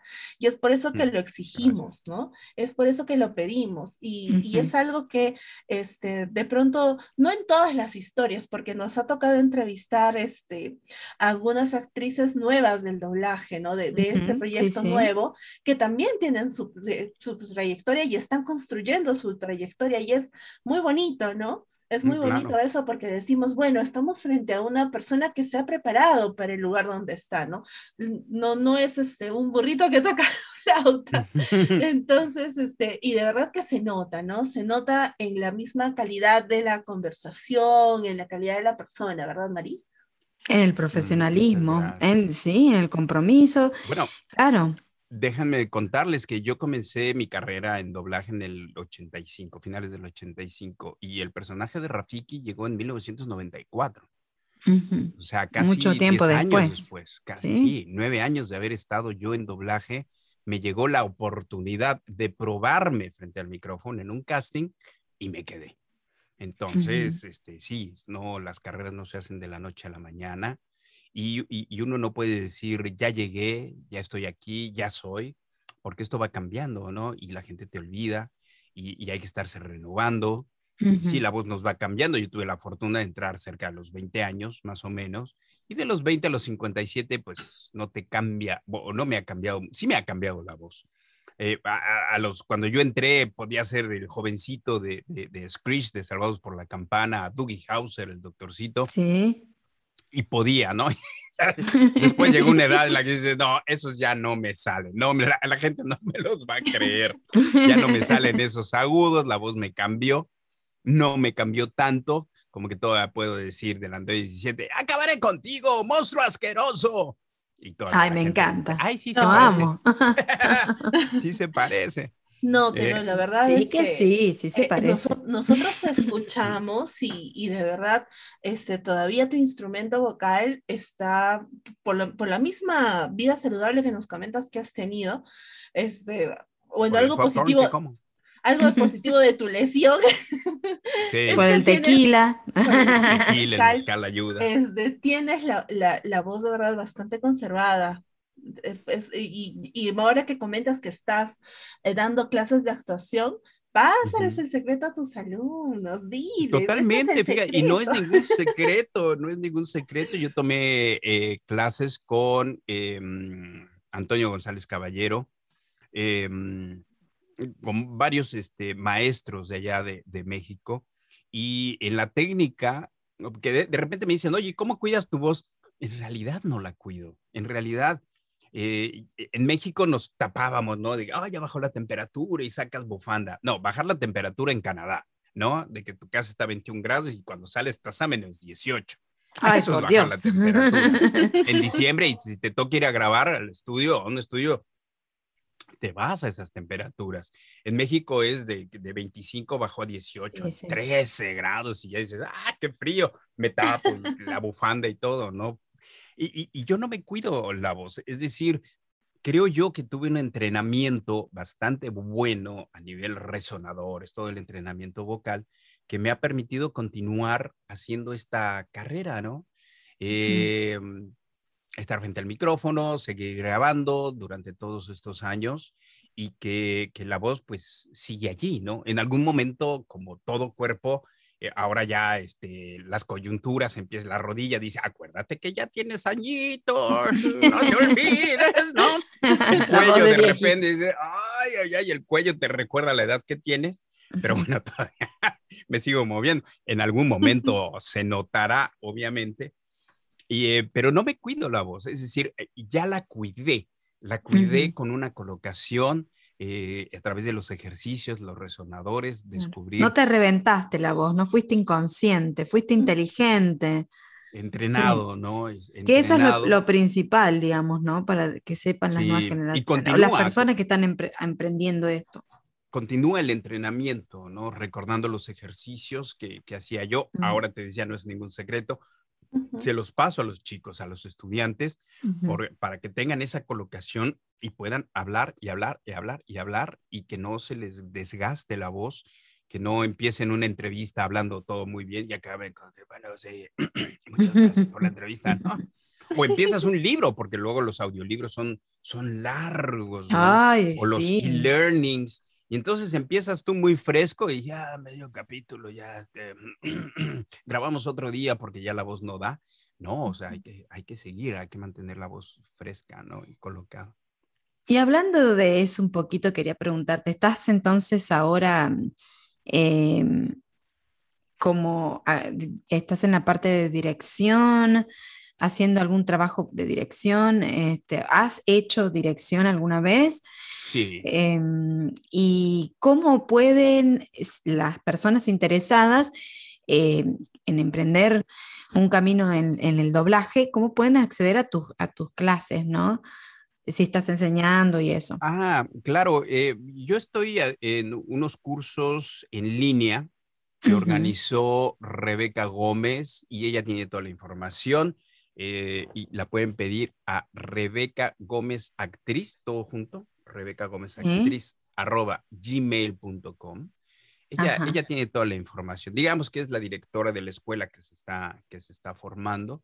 Em, es en línea a través de Zoom que tiene su, su, reto, pero bueno, es lo que tenemos ahorita, ¿no? La conexión por Zoom, que ha abierto las puertas porque tenemos gente de Costa Rica, de la Ciudad de México, de Monterrey, de, está en Seattle, está un chico, yo estoy en Canadá y nos podemos unir. También eh, fui invitado a la escuela de A, a Voz, de entrenamiento vocal allá en Bogotá, Colombia, la escuela de Isa Junca, que recién estuve en Colombia también dando una conferencia y un taller sobre doblaje y ahora me invitaron a extender este curso para los alumnos de la escuela. En, en octubre vamos a dar este taller intensivo de doblaje también. Pero bueno, esa es la escuela allá en Bogotá de A Voz. Increíble, em, qué bueno. O sea que si también quisiera estudiar en esa escuela, ¿es todo por internet o es presencial? Ah, todo por internet, también presencial. En Bogotá ya se ha abierto un poco, la gente está yendo, pero eh, todo esto va a ser todavía a nivel eh, internet, a través del, del Zoom. Y, y, hacer estas prácticas de doblaje, porque es el nuevo entrenamiento que necesita la gente tener, ¿no? Em, también para los chicos nuevos, que también preguntan, bueno, es que me tengo que comprar equipo para grabar y acondicionar esto. Es muy difícil. ahorita los tiempos han cambiado mucho. Los directores y las empresas aún no saben con certeza cómo abrir la puerta a la gente nueva, porque todo esto ha cambiado. Se cerraron las puertas con la, con la pandemia, eh, se cerraron las puertas totalmente, no, no se acepta la gente pero las producciones necesitan nueva gente, necesitan voces nuevas, los directores no saben cómo acceder a las voces nuevas, las compañías tampoco. Esto es algo que está evolucionando y está cambiando, pero la gente que comienza no puede invertir cerca de 1.500 o 2.000 dólares en una computadora con buena velocidad, en monitores, en un micrófono que te cuesta 500 dólares, en el equipo y acondicionar. Sí, sí, sí. Eh, estás hablando de una inversión de 2.000 dólares para que te den un llamado en el cual te van a pagar 15 o 20 dólares, porque estás comenzando, ¿no? A la semana. Entonces, resulta muy difícil eh, arrancar en este sentido a nivel este, internet por, los costos del equipo. Hay gente que ya tiene un equipo y nada más necesita el micrófono eh, o ya tenían todo, pero ahora tienen que acondicionar acústicamente el lugar, en fin, está un poquito más cerca, pero empezar de cero es bastante caro para, para arrancar, te digo, en un llamado en el que te paguen 15, 20 dólares. está, está difícil.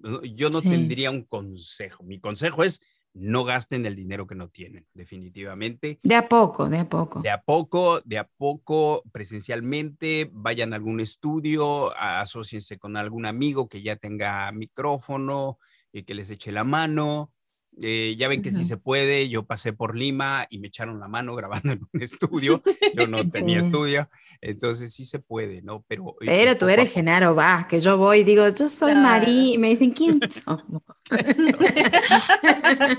¿Tú quién eres? ¿Quién sos? Nena, no te conozco, te voy a cobrar, sí, tres mil dólares la hora. Ay, no, gracias, no, mejor me quedo en casa. No, bueno, es, es broma, es broma. Por ahí siempre nunca está de más usar recursos, preguntar, hacer amigos, conexiones. Para algo están esas cosas, ¿no? Sí. Bueno, Genaro, este, yo sé que tú nos vas a contestar sin pelos en la lengua, sin pelos en la lengua. ¿Te animas a contarnos un poquito de las dos caras del mundo del doblaje? Este, nos has mencionado así algo acerca de alguna mafia, no sé, no, no, nos, nos, nos, interesa ver qué nos puedes contar, a ver si nos podemos unir a la mafia o algo. Pertenecer a la mafia. Bueno, le, le, llaman mafia porque así lo escuché yo, no es que yo lo califique como tal. De hecho, bueno, yo me retiré técnicamente del doblaje desde el 2003 como te les contaba, hasta el 2008 nadie me hacía caso. Yo dije, dejo de insistirle a México que sí se puede, me quedo con los que sí me aceptaron y listo, ¿no? Mi carrera sigue porque no vivo del doblaje, vivo de mi carrera, mi carrera de, de actuación, del teatro, la televisión, el cine, doblaje, radio, lo que se pueda hacer. Eh, doblaje, eh, como cada faceta, es importante dentro de mi carrera y me empecé a enterar de, de, todo este cambio que ya comentamos por el glamour del, del doblaje, por los proyectos y, y, estar presente, ¿no? Que tiene cosas que ver mucho con un ego que no existía antes en el doblaje, por eso ni créditos se daban en el doblaje, cosa que sí nos merecemos eh, los actores, pues un pequeño reconocimiento, de decir, bueno, si el trabajo está bien hecho o si está mal hecho, que sepan quién lo mal hizo o, o quién lo bien hizo. Em, y me empecé a enterar que así les llamaban, ¿no? A las mafias. Pero desde hace mucho, desde hace mucho también del doblaje se hablaba de un círculo muy cerrado, porque es una especialidad de la actuación. Con esto me refiero a que eh, si alguien quiere incursionar en el doblaje, lo primero que tiene que hacer es estudiar actuación, aprender a interpretar un texto, em, aprender a leer en voz alta para luego integrarse al doblaje, porque el teatro, en el teatro tú tienes la oportunidad de ensayar un personaje, hacer trabajo de mesa que le llaman, te sientas con el director y dices, a ver, tú vas a hacer este personaje, ¿de qué se trata? ¿De dónde viene? ¿Dónde está? ¿Dónde voy? ¿Cuál es la psicología de tu personaje? ¿Cómo lo vas a crear? Hay muchas técnicas para abordar tu personaje, se ensaya dos, tres meses, llegas a lo que el director te pide, llegas a tu estreno, estrenas la obra de teatro y luego tienes 50, 100 este, representaciones dentro de la obra y sigues evolucionando en tu personaje con cada obra hasta que llegas a las 100 representaciones, develas una placa, te dan premios y todo. Estamos hablando de un año del trabajo en un personaje. Luego se convierte en algo más inmediato eh, la radio, porque en la radio tú llegabas y te daban el guion, te decían cuál es tu personaje, y en lo que estaban grabando una escena, afuera tú con el asistente director, este, leías tu escena, tú quién vas a hacer, cómo lo vas a hacer, te ponías de acuerdo. Siguiente grupo adentro y ya entrabas a la escena y, ya hacías tu, grabación dentro de la radionovela. Luego el, el cine también comúnmente es de memoria, entonces te dan tu personaje, te lo aprendes de memoria, pero hay un trabajo de mesa con el director, quiero que me hagas esto y todo, hay un ensayo antes de, las escenas, se toma una, dos, tres, hasta que el director dice, salió, esta se imprime y esta nos quedamos. Entonces, una escena de, de, de 30 segundos puedes tardar cinco horas en hacerla, en grabarla, ¿no? Hasta que queda bien, entonces queda, ¿no? Luego, más inmediato viene a ser la televisión, donde en realidad no te tienes que aprender el diálogo, sino que a las 6 de la mañana que llegas a maquillaje te dan el guion, te enteras de lo que se trata en el guion, te ponen un chicharito que se llama apuntador y el apuntador lo que hace es darte el texto y te lo va a leer diciendo, hola, ¿qué tal? Buenas tardes, qué bueno que llegaste. Y ya tú, hola, ¿qué tal? Qué bueno que llegaste. Pasa, pasa, ¿no? Y, por, el, por el chicharito te están diciendo, aguántame, aguántame las sonritas, te tengo en close-up, sonríeme, sonríeme, álzame el ojo, veme con sospecha. Nos vamos a comercial, corte. Ah, ok. Pero es un poquito más inmediato la, la televisión. Y el doblaje es muy inmediato. Entonces, eh, tú llegas y llega el director, dice, Genaro, qué bueno que llegaste, vete a la página 38, minuto 14, eres John. John es el policía malo de esta película, es, es, se convierte en asesino, pero al principio parece bueno. Vamos al principio de la película, donde eres muy bueno, pero se va a transformar en malo. ¡Pum! Página 38, minuto 14, en lo que te lo conté. La ves, lo ensayas, lo grabas y ya quedó. Entonces, dentro de esta inmediatez que es la especialidad del doblaje, sí es un círculo cerrado porque no cualquiera puede, no cualquiera está entrenado para hacer doblaje y para hacer un buen doblaje. Entonces, no es que el círculo fuera cerrado en aquel entonces, de que dijera, no, aquí no entra nadie. No, es que no entra cualquiera. Se necesita una experiencia, se necesita un talento y, y, y sí, la puerta está abierta, pero parándote al micrófono y si no lo puedes hacer, el director te decía, no, papá, quítate, dedícate a otra cosa. A ver, Genaro, hazlo tú, que tú, ya lo sabes. Pum, háztelo, ¿no? Ay, qué duro, qué duro, y, pero sí. Muy duro. Había directores de aquel entonces que eran muy, no, a mí no me sirves. Así no, no, no, esto está muy mal. Dices que eres actor, pero no, a, mí no me funcionas. En otra sala búscate, ¿no? Conmigo no. Y, veías que mm. escenas así, ¿no?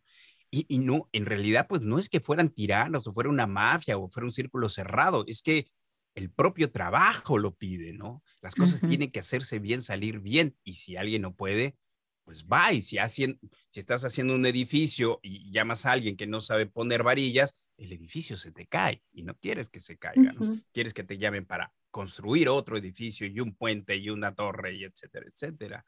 Entonces, eh, así era el, el doblaje. Sigue siendo, sigue siendo un poco así sigue siendo esta exigencia, la sigue teniendo el doblaje. Eh, son muchos los llamados, muy pocos los elegidos. Y no solo los elegidos para hacer el verdadero doblaje, no el, el cholulaje. El verdadero doblaje. y los actores que te pueden soportar 300 loops, un personaje estelar como tipo Bruce Willis, eh, Sylvester Julia Stallone, Julia Roberts, Anthony Hopkins, cualquiera te los puede hacer, ¿no? Cualquiera te puede soportar ese tipo de personajes. Se reduce la cantidad de actores que, que lo pueden hacer. Em, entonces, eh, se, se, hacen núcleos, como yo te decía, ¿no? Tú como actor te rentas y si le convences a un actor, te conviertes en actor de su equipo hay con quien no compartes mucho como dirige, entonces yo no hago equipo con ese director. Ni el director, a lo mejor dice, no, a mí Genaro no me convence, yo no hago equipo con Genaro, no va a hacer llamados conmigo, ¿no? Y, y, y, así es el, es el gremio. Tiene este toque de glamour ahora en que la gente busca reconocimiento y entonces defienden un poquito más eh, ha habido algunos casos donde los directores pues se hacen directores de doblaje para darse los estelares a ellos, porque nadie les dio estelar ninguna vez. Hasta oh que ellos dirigen, ahora sí, yo hago el estelar y yo me doy papel en todas las películas que dirija, ¿no? Para tener trabajo. Y pues tampoco, ¿no? O sea, el que, el que es perico donde quieres verde y te van a estar llamando en todos los directores, si funcionas, te van a llamar todos. Te digo, ya cosas de personalidad, chocas un poquito y no te llaman tanto, pero los actores que funcionan están en todas las compañías, todos los quieren, en todas las salas, porque es la gente que funciona, ¿no? Eh, bueno, esa es la cara oscura del doblaje. Ah. la realidad. Bueno, que tan oscura no es, es, la ¿eh? realidad. Es, la, realidad. Y no todo, o sea, tampoco generalizo, ¿no? sigue habiendo gente muy profesional, directores muy talentosos, muy profesionales, que están haciendo lo suyo por defender el gremio del doblaje, haciendo el trabajo bien hecho como debe ser. Pero bueno, siempre hay un colado por allí que dice, yo soy actor porque eh, mm, trabajé en, esta serie y en... Em, bueno, en esta serie, ¿no? Entonces, llévenme a una convención. ¿Y cuánto me cobras? No, yo, llévame, yo, yo voy, ¿no? Yo no cobro. Y Genaro, ¿tú recuerdas si en algún momento, no sé por qué este, se me ocurre esta pregunta, si en algún momento hubo algún tipo de reserva con respecto al, al, doblaje del anime? Porque si bien es cierto, el anime es algo eh, que en, en, la cultura japonesa ha existido, por decirlo así, desde siempre, ¿no? Con, con el manga y todo lo demás. Em, yo creo que el boom que aquí fue finales de los 80 y los 90, ¿no? O sea, fue como que el boom y, y vino Dragon Ball, vino Sailor Moon y trajeron muchos más proyectos, ya por ahí las guerreras más, Cowboy sí. donde te, escuchamos y así, ¿no? Entonces, y el, y, el, y el anime aquí en Latinoamérica al menos sí cobró un boom, ¿no? ¿Tú crees que al inicio o durante, ¿hubo algún prejuicio de algún actor de doblaje que te decía, no sé, me parece extraño doblar dibujitos japoneses? Pues eh, eh, eh, voy a hablar de mí, de que es el del caso que yo conozco. para mí era un poquito tedioso hacer Dragon Ball porque nuevamente me refiero al trabajo, ¿no? De repente te decían, tienes llamado, este, son seis loops. Y cuando llegabas al llamado eran seis loops porque decía, voy a acabar contigo, monstruo asqueroso. Y eran 30 más de, ya. Ah, de gritos. Y en el capítulo siguiente, acabaré contigo. No se pierdan el próximo capítulo. Eran tres capítulos de... Entonces, uno, tú decías, es que no son seis loops y, y, te tienes que poner de acuerdo con el director y decirle, a ver, no, a mí me llamaban por seis loops, llevo cuatro horas aquí gritando y, no son seis loops. Entonces, mi tiempo cuesta y a mí me pagan lo que es. Entonces, cuéntale los loops y cuántos me vas a poner y, y, y era entrar en, en, algo como choque con el director, decir, oye, son más de 40 loops, más de 60 loops de gritos. Entonces eran, cuando llegó el anime, pues era las caricaturas gritonas, ¿no? Y era pelea tras pelea y ¡ah! ¿no? Eh, y por un lado dices, bueno, no tengo problema, porque las escenas de guerra eran bien pagadas, ¿no? Porque era grito y grito, y, eran muchos loops. Entonces el, el cheque salía gordito. Pero Nos haces un grito, a ver, un, buen grito, a ver cómo sería. ¡Acabaré contigo! ¡Ah! ¡Muere, monstruo asqueroso! ¡Ah! me encanta, me encanta. Y, em, y entonces, eh, pues sería medio incómodo, ¿no? Así de, ver a, estar en esos llamados que y te digo, es que es por trabajo, entonces te dan llamado por seis loops a las cuatro de la tarde, tú dices, seis loops, a las cinco yo ya terminé, ¿no? A las cinco salgo. le tenías que dar dos horas, creo, a, tu llamado de seis loops. Dices, bueno, si ya me llaman a las cuatro, a las seis yo ya salí. Entonces, oye, puedes venir a grabar un comercial a las seis de la tarde, a las seis estoy allí. O puedes a otro llamado a las seis, a las seis te llegó el llamado.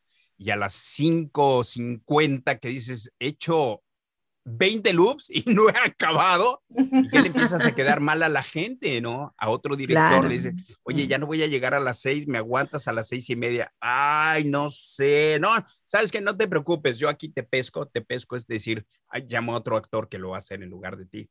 No, no, no hay bronca, te doy llamado en otra película, yo, llégale. Pero perdiste esa oportunidad. Pero ya perdiste esa oportunidad.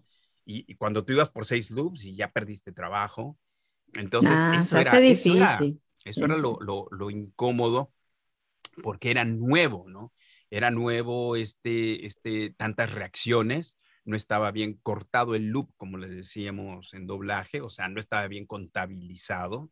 Entonces era un sacón de onda ir por seis loops y acababas con 60 saliendo a las 8 de la noche, ¿no? Y dices, imitarle y ya quedé mal, ¿no? Pero mira todo lo bueno que te trajo Dragon Ball después, reconocimiento, que bueno, que no es lo más importante, pero es importante porque te puso más aún en el mapa con el tema como referente del doblaje latino y, vas a pasar a la inmortalidad como el Android 17. Así que pues te trajo más cosas eh, buenas. Sí, afortunadamente sí, estoy muy agradecido por eso, pero en el momento 1994, dices, acabo de perder un llamado y yo no sé si por perder este llamado, el señor fulano ya no me va a llamar más en sus llamados, porque esta serie se va a acabar un día.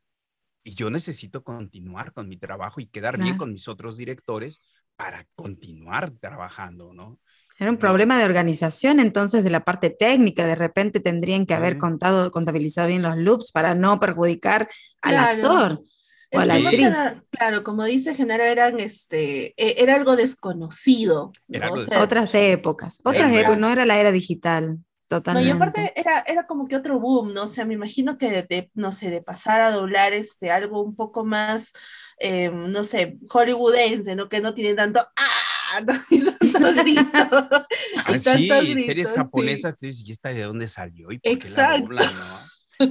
Aparte tenía el, el, el, gran reto que eh, comúnmente las películas vienen en inglés, la mayoría, ¿no? El 90% y de repente viene el japonés y tú dices, yo, no sé mm. si estoy diciendo lo que tenga que decir.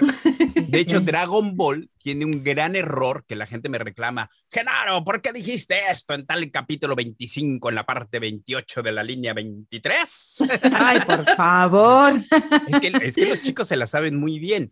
Y hay una escena en la que en Android 17 dice, hace mucho que no escuchaba Yagirome o Yagirome, una cosa así se llama el personaje y en realidad está oyendo a Goku.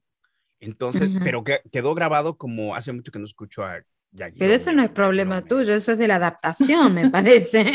Y como viene en japonés, yo no sé qué decía, ¿no? Yo, digo lo que dice el guion y si el guion decía eso, pues ahí quedó, ¿no?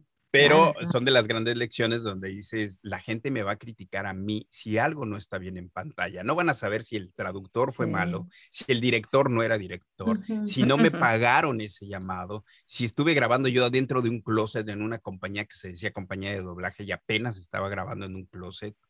La gente no lo sabe. La gente va a decir, ¿por qué dijiste eso? Está mal, ¿no? Nosotros somos fans, sabemos lo que dijo. sabemos, es que Muchos desconocen, muchos desconocen que el sistema eh, de, o sea, cómo se mueve todo esto, es un sistema de engranaje. Eh, el, año, el año pasado, antes de, voy a compartir un poquito de, una historia personal mía, eh, antes de la pandemia, tuve la oportunidad de trabajar haciendo, traduciendo este, guiones para series, ¿sí? Mm. A distancia. Y me encantaba, me encantaba porque, bueno, hablo inglés, este, hablo español, entonces estaba...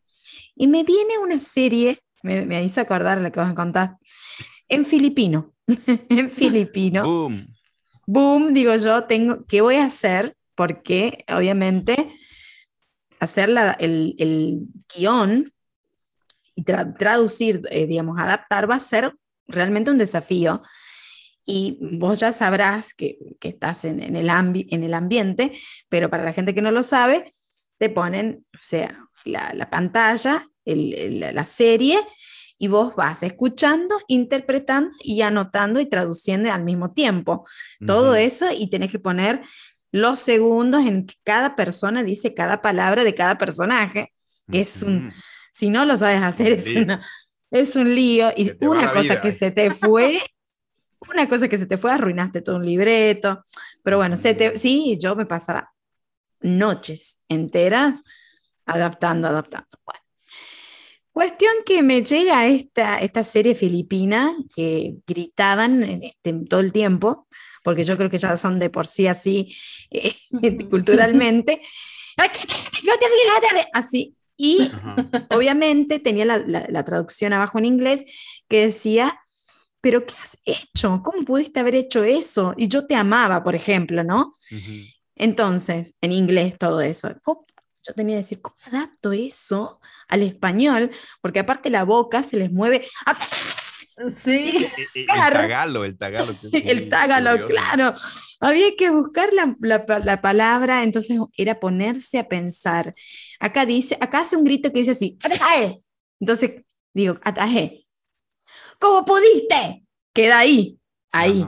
Entonces, ¿cómo pudiste? Y, y ahí, eh, paso por paso, porque después el fandom ve la serie y dicen, pero no dijo eso en realidad.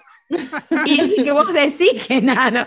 Entonces, ¿Cómo le explicas que había que adaptarlo? ¿Cómo le explicas que había que adaptarse? Aparte japonés, el tagalog, el, que el, el, lenguaje de los filipinos, es, es, es un desafío.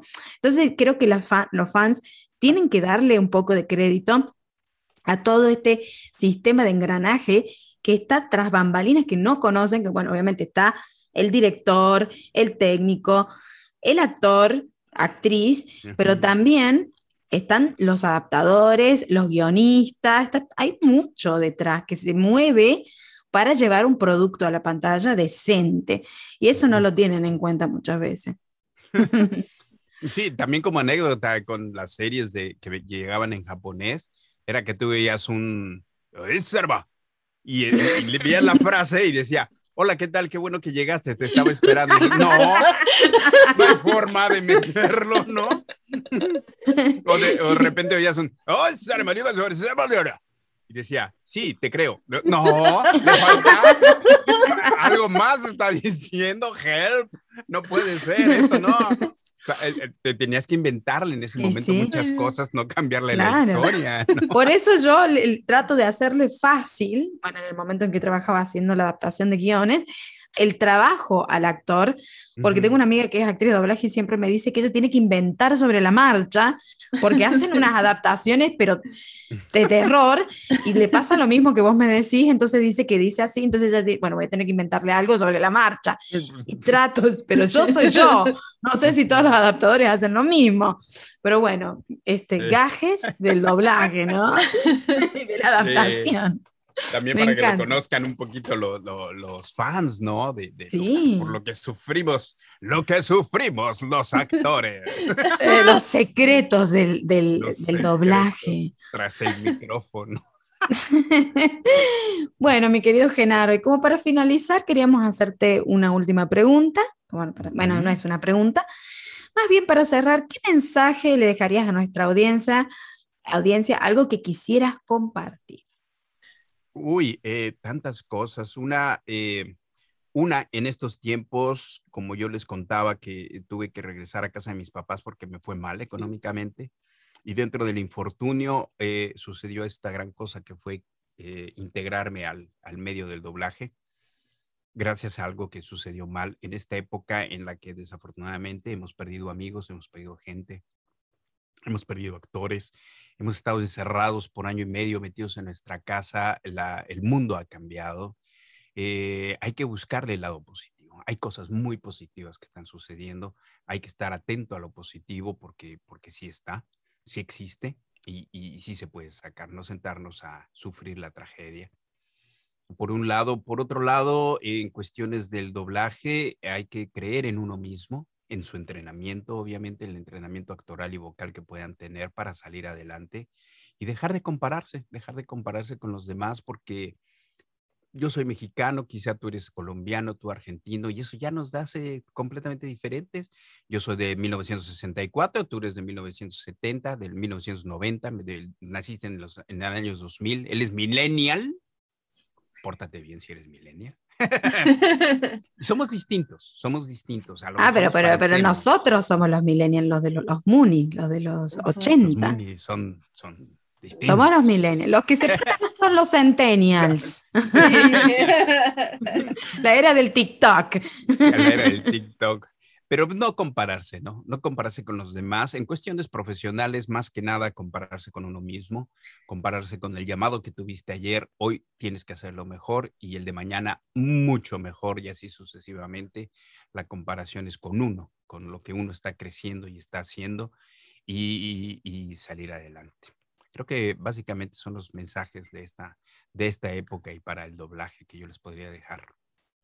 No, muchas gracias. Qué genial, qué genial escucharlo de ti, de tu voz y de toda tu experiencia, ¿no? Genaro, coméntanos. ¿Cuáles, este, ¿Cuáles son tus planes? ¿Cuáles son tus planes? Este, ¿qué, ¿qué, pues se viene? ¿Qué nos puedes comentar? ¿Qué, algo que nos puedas spoilear. Seguir vivo. sí, por favor. Staying alive. De allí todo lo que venga.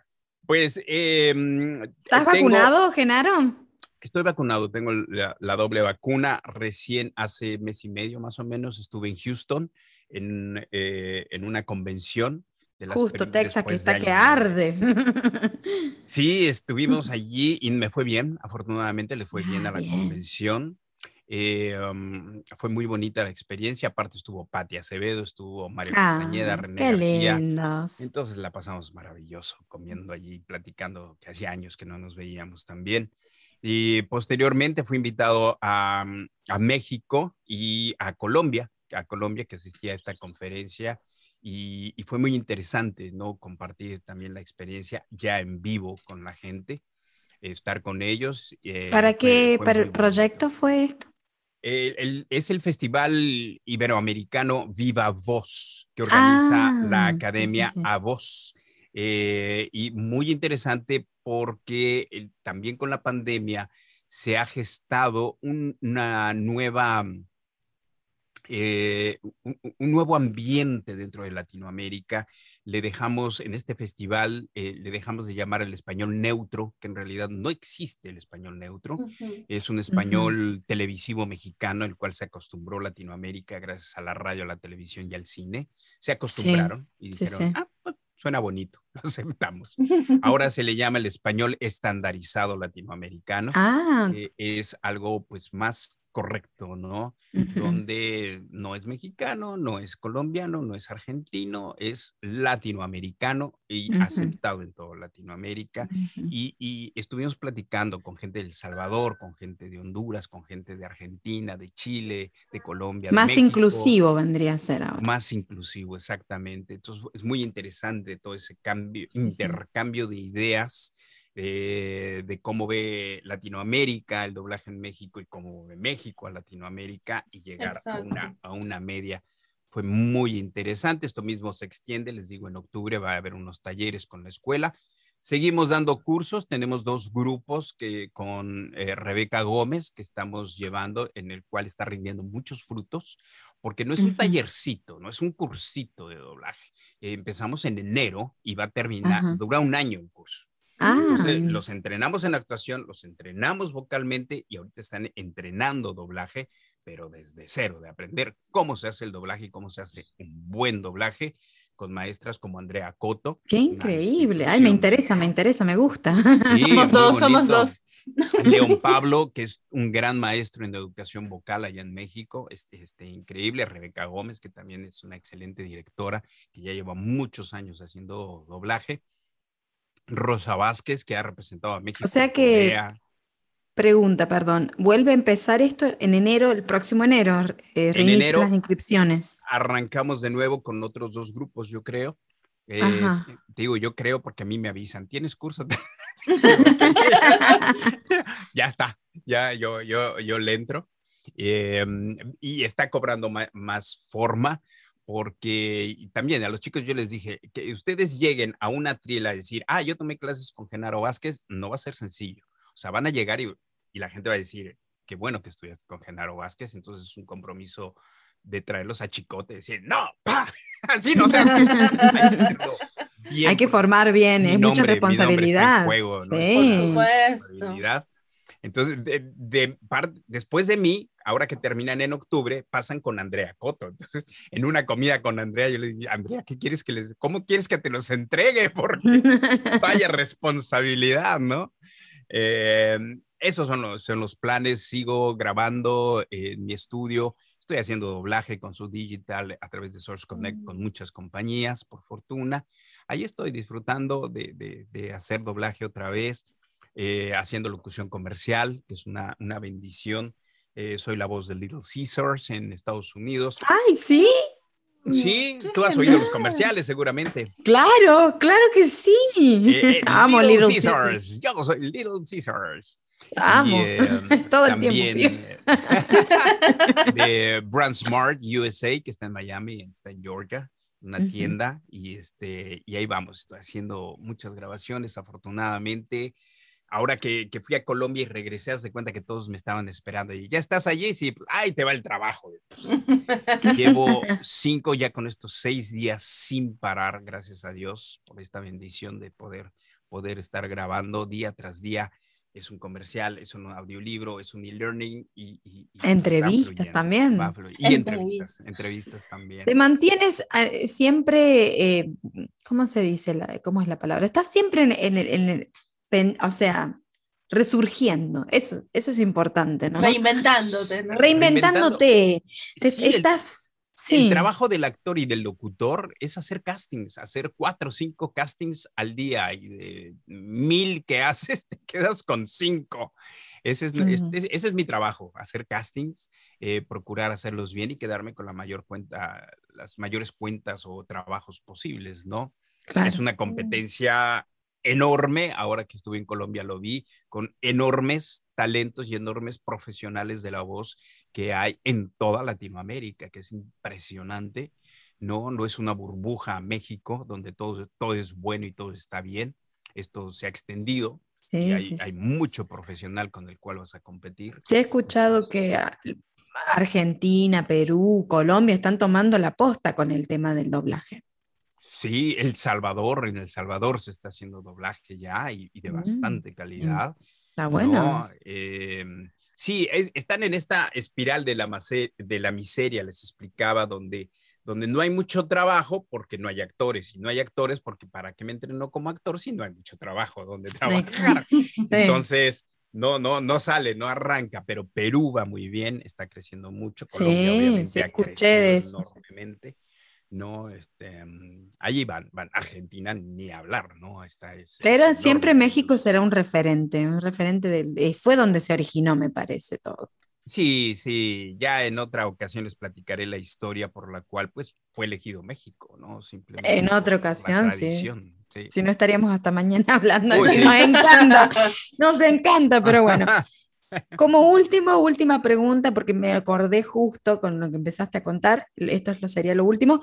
¿Tu opinión sobre el remake y el live action de Cowboy Bebop que hace poco estrenó Netflix y anunció? ¿No te gusta? ¿Cómo? ¿Cómo? ¿Cómo? No me gusta porque no me llamaron.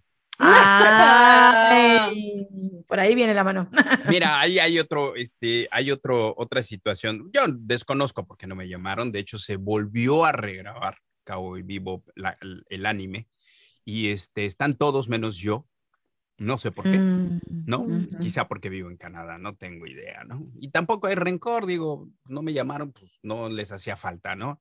En cuestiones de marketing, yo no lo veo bien, pero bueno, nuevamente, el público es el que dirá si compra la franquicia o no compra la franquicia. De todos modos, está la anterior, que a la gente pues se casó con ellos en cuestiones de marketing del que hay que ir a Twitter hay que ir a Twitter y hacer justicia propia y decir Gena no, cuando estudié marketing decían la Coca-Cola perdonando el comercial pero la Coca-Cola no es la mejor el mejor refresco de cola pero fue el primero. Entonces toda la gente lo recuerda y todo en, en, Ecuador me dicen le dicen me da una Coca-Cola de, de, naranja por favor me da una, cola de, de para ellos el refresco es Coca-Cola. Sí, o sea, se impuso, ¿no? En México le llamamos, son marcas, pero al Kleenex le decimos al pañuelo desechable, dame un Kleenex, ¿no? El pan bimbo es el pan de caja, entonces se queda la marca. Entonces, creo que una fue una marca muy alta la que dejó el doblaje de Cowboy Vivo original. Se llamó a mucho talento, no porque yo lo esté, no hablo de mí, hablo de la gente con la que compartí el micrófono, como Alfonso Ramírez, en paz descanse, Em, todos los que participamos fue un elenco muy buscado por Marcos Patiño. Repitieron, yo. Pues bueno, les deseo mucha suerte, ¿no? Que, les, que ojalá que les vaya bien. Si no, yo aquí estoy y lo volvemos aquí a hacer. está, sí, aquí estará. Y lo que sucede con el live action es lo que sucedió con, con yo creo, con el Rey León, live action. Se llama el Rey León, pero es prácticamente otra historia, ¿no? Son otras voces. Es una adaptación. Sí, sí, sí. Es una adaptación que no tiene que ver nada con, con la animación, entonces es otro proyecto. Lo mismo, pues. Pero si tienen que hacer el doblaje, me imagino, ojalá te llamen para hacer eh, tu parte en el live action. ¿De Cabo y Vivo? Sí, de no, ya se hizo, no me llamaron tampoco. Ah, también ya se hizo eso. Ah. Y no, no. Twitter, ¿por qué no sabíamos de Twitter en ese momento? Íbamos todos los Munis a, hacer justicia. Se lo perdieron. Por mano propia. Bueno, ellos se, pues lo, se lo perdieron. Se lo perdieron. Los fans, este, los fans dirán, ¿no? Yo no quiero, ¿qué puedo decir? No me llamaron. ¿Qué puedo hacer? Ah, ya los fans dirán, como les conté la historia de Dragon Ball. Los fans dijeron, no, no te la compro. Y si no, si no viene así, no es negocio. Y entonces ya las compañías dijeron, no, yo quiero hacer negocio traiga las voces, ¿no? Ojalá, ojalá se den cuenta y, también ya veremos. A, lo mejor dicen, oye, qué bueno que quitaron a Genaro, ahora sí quedó bien la serie, ¿no?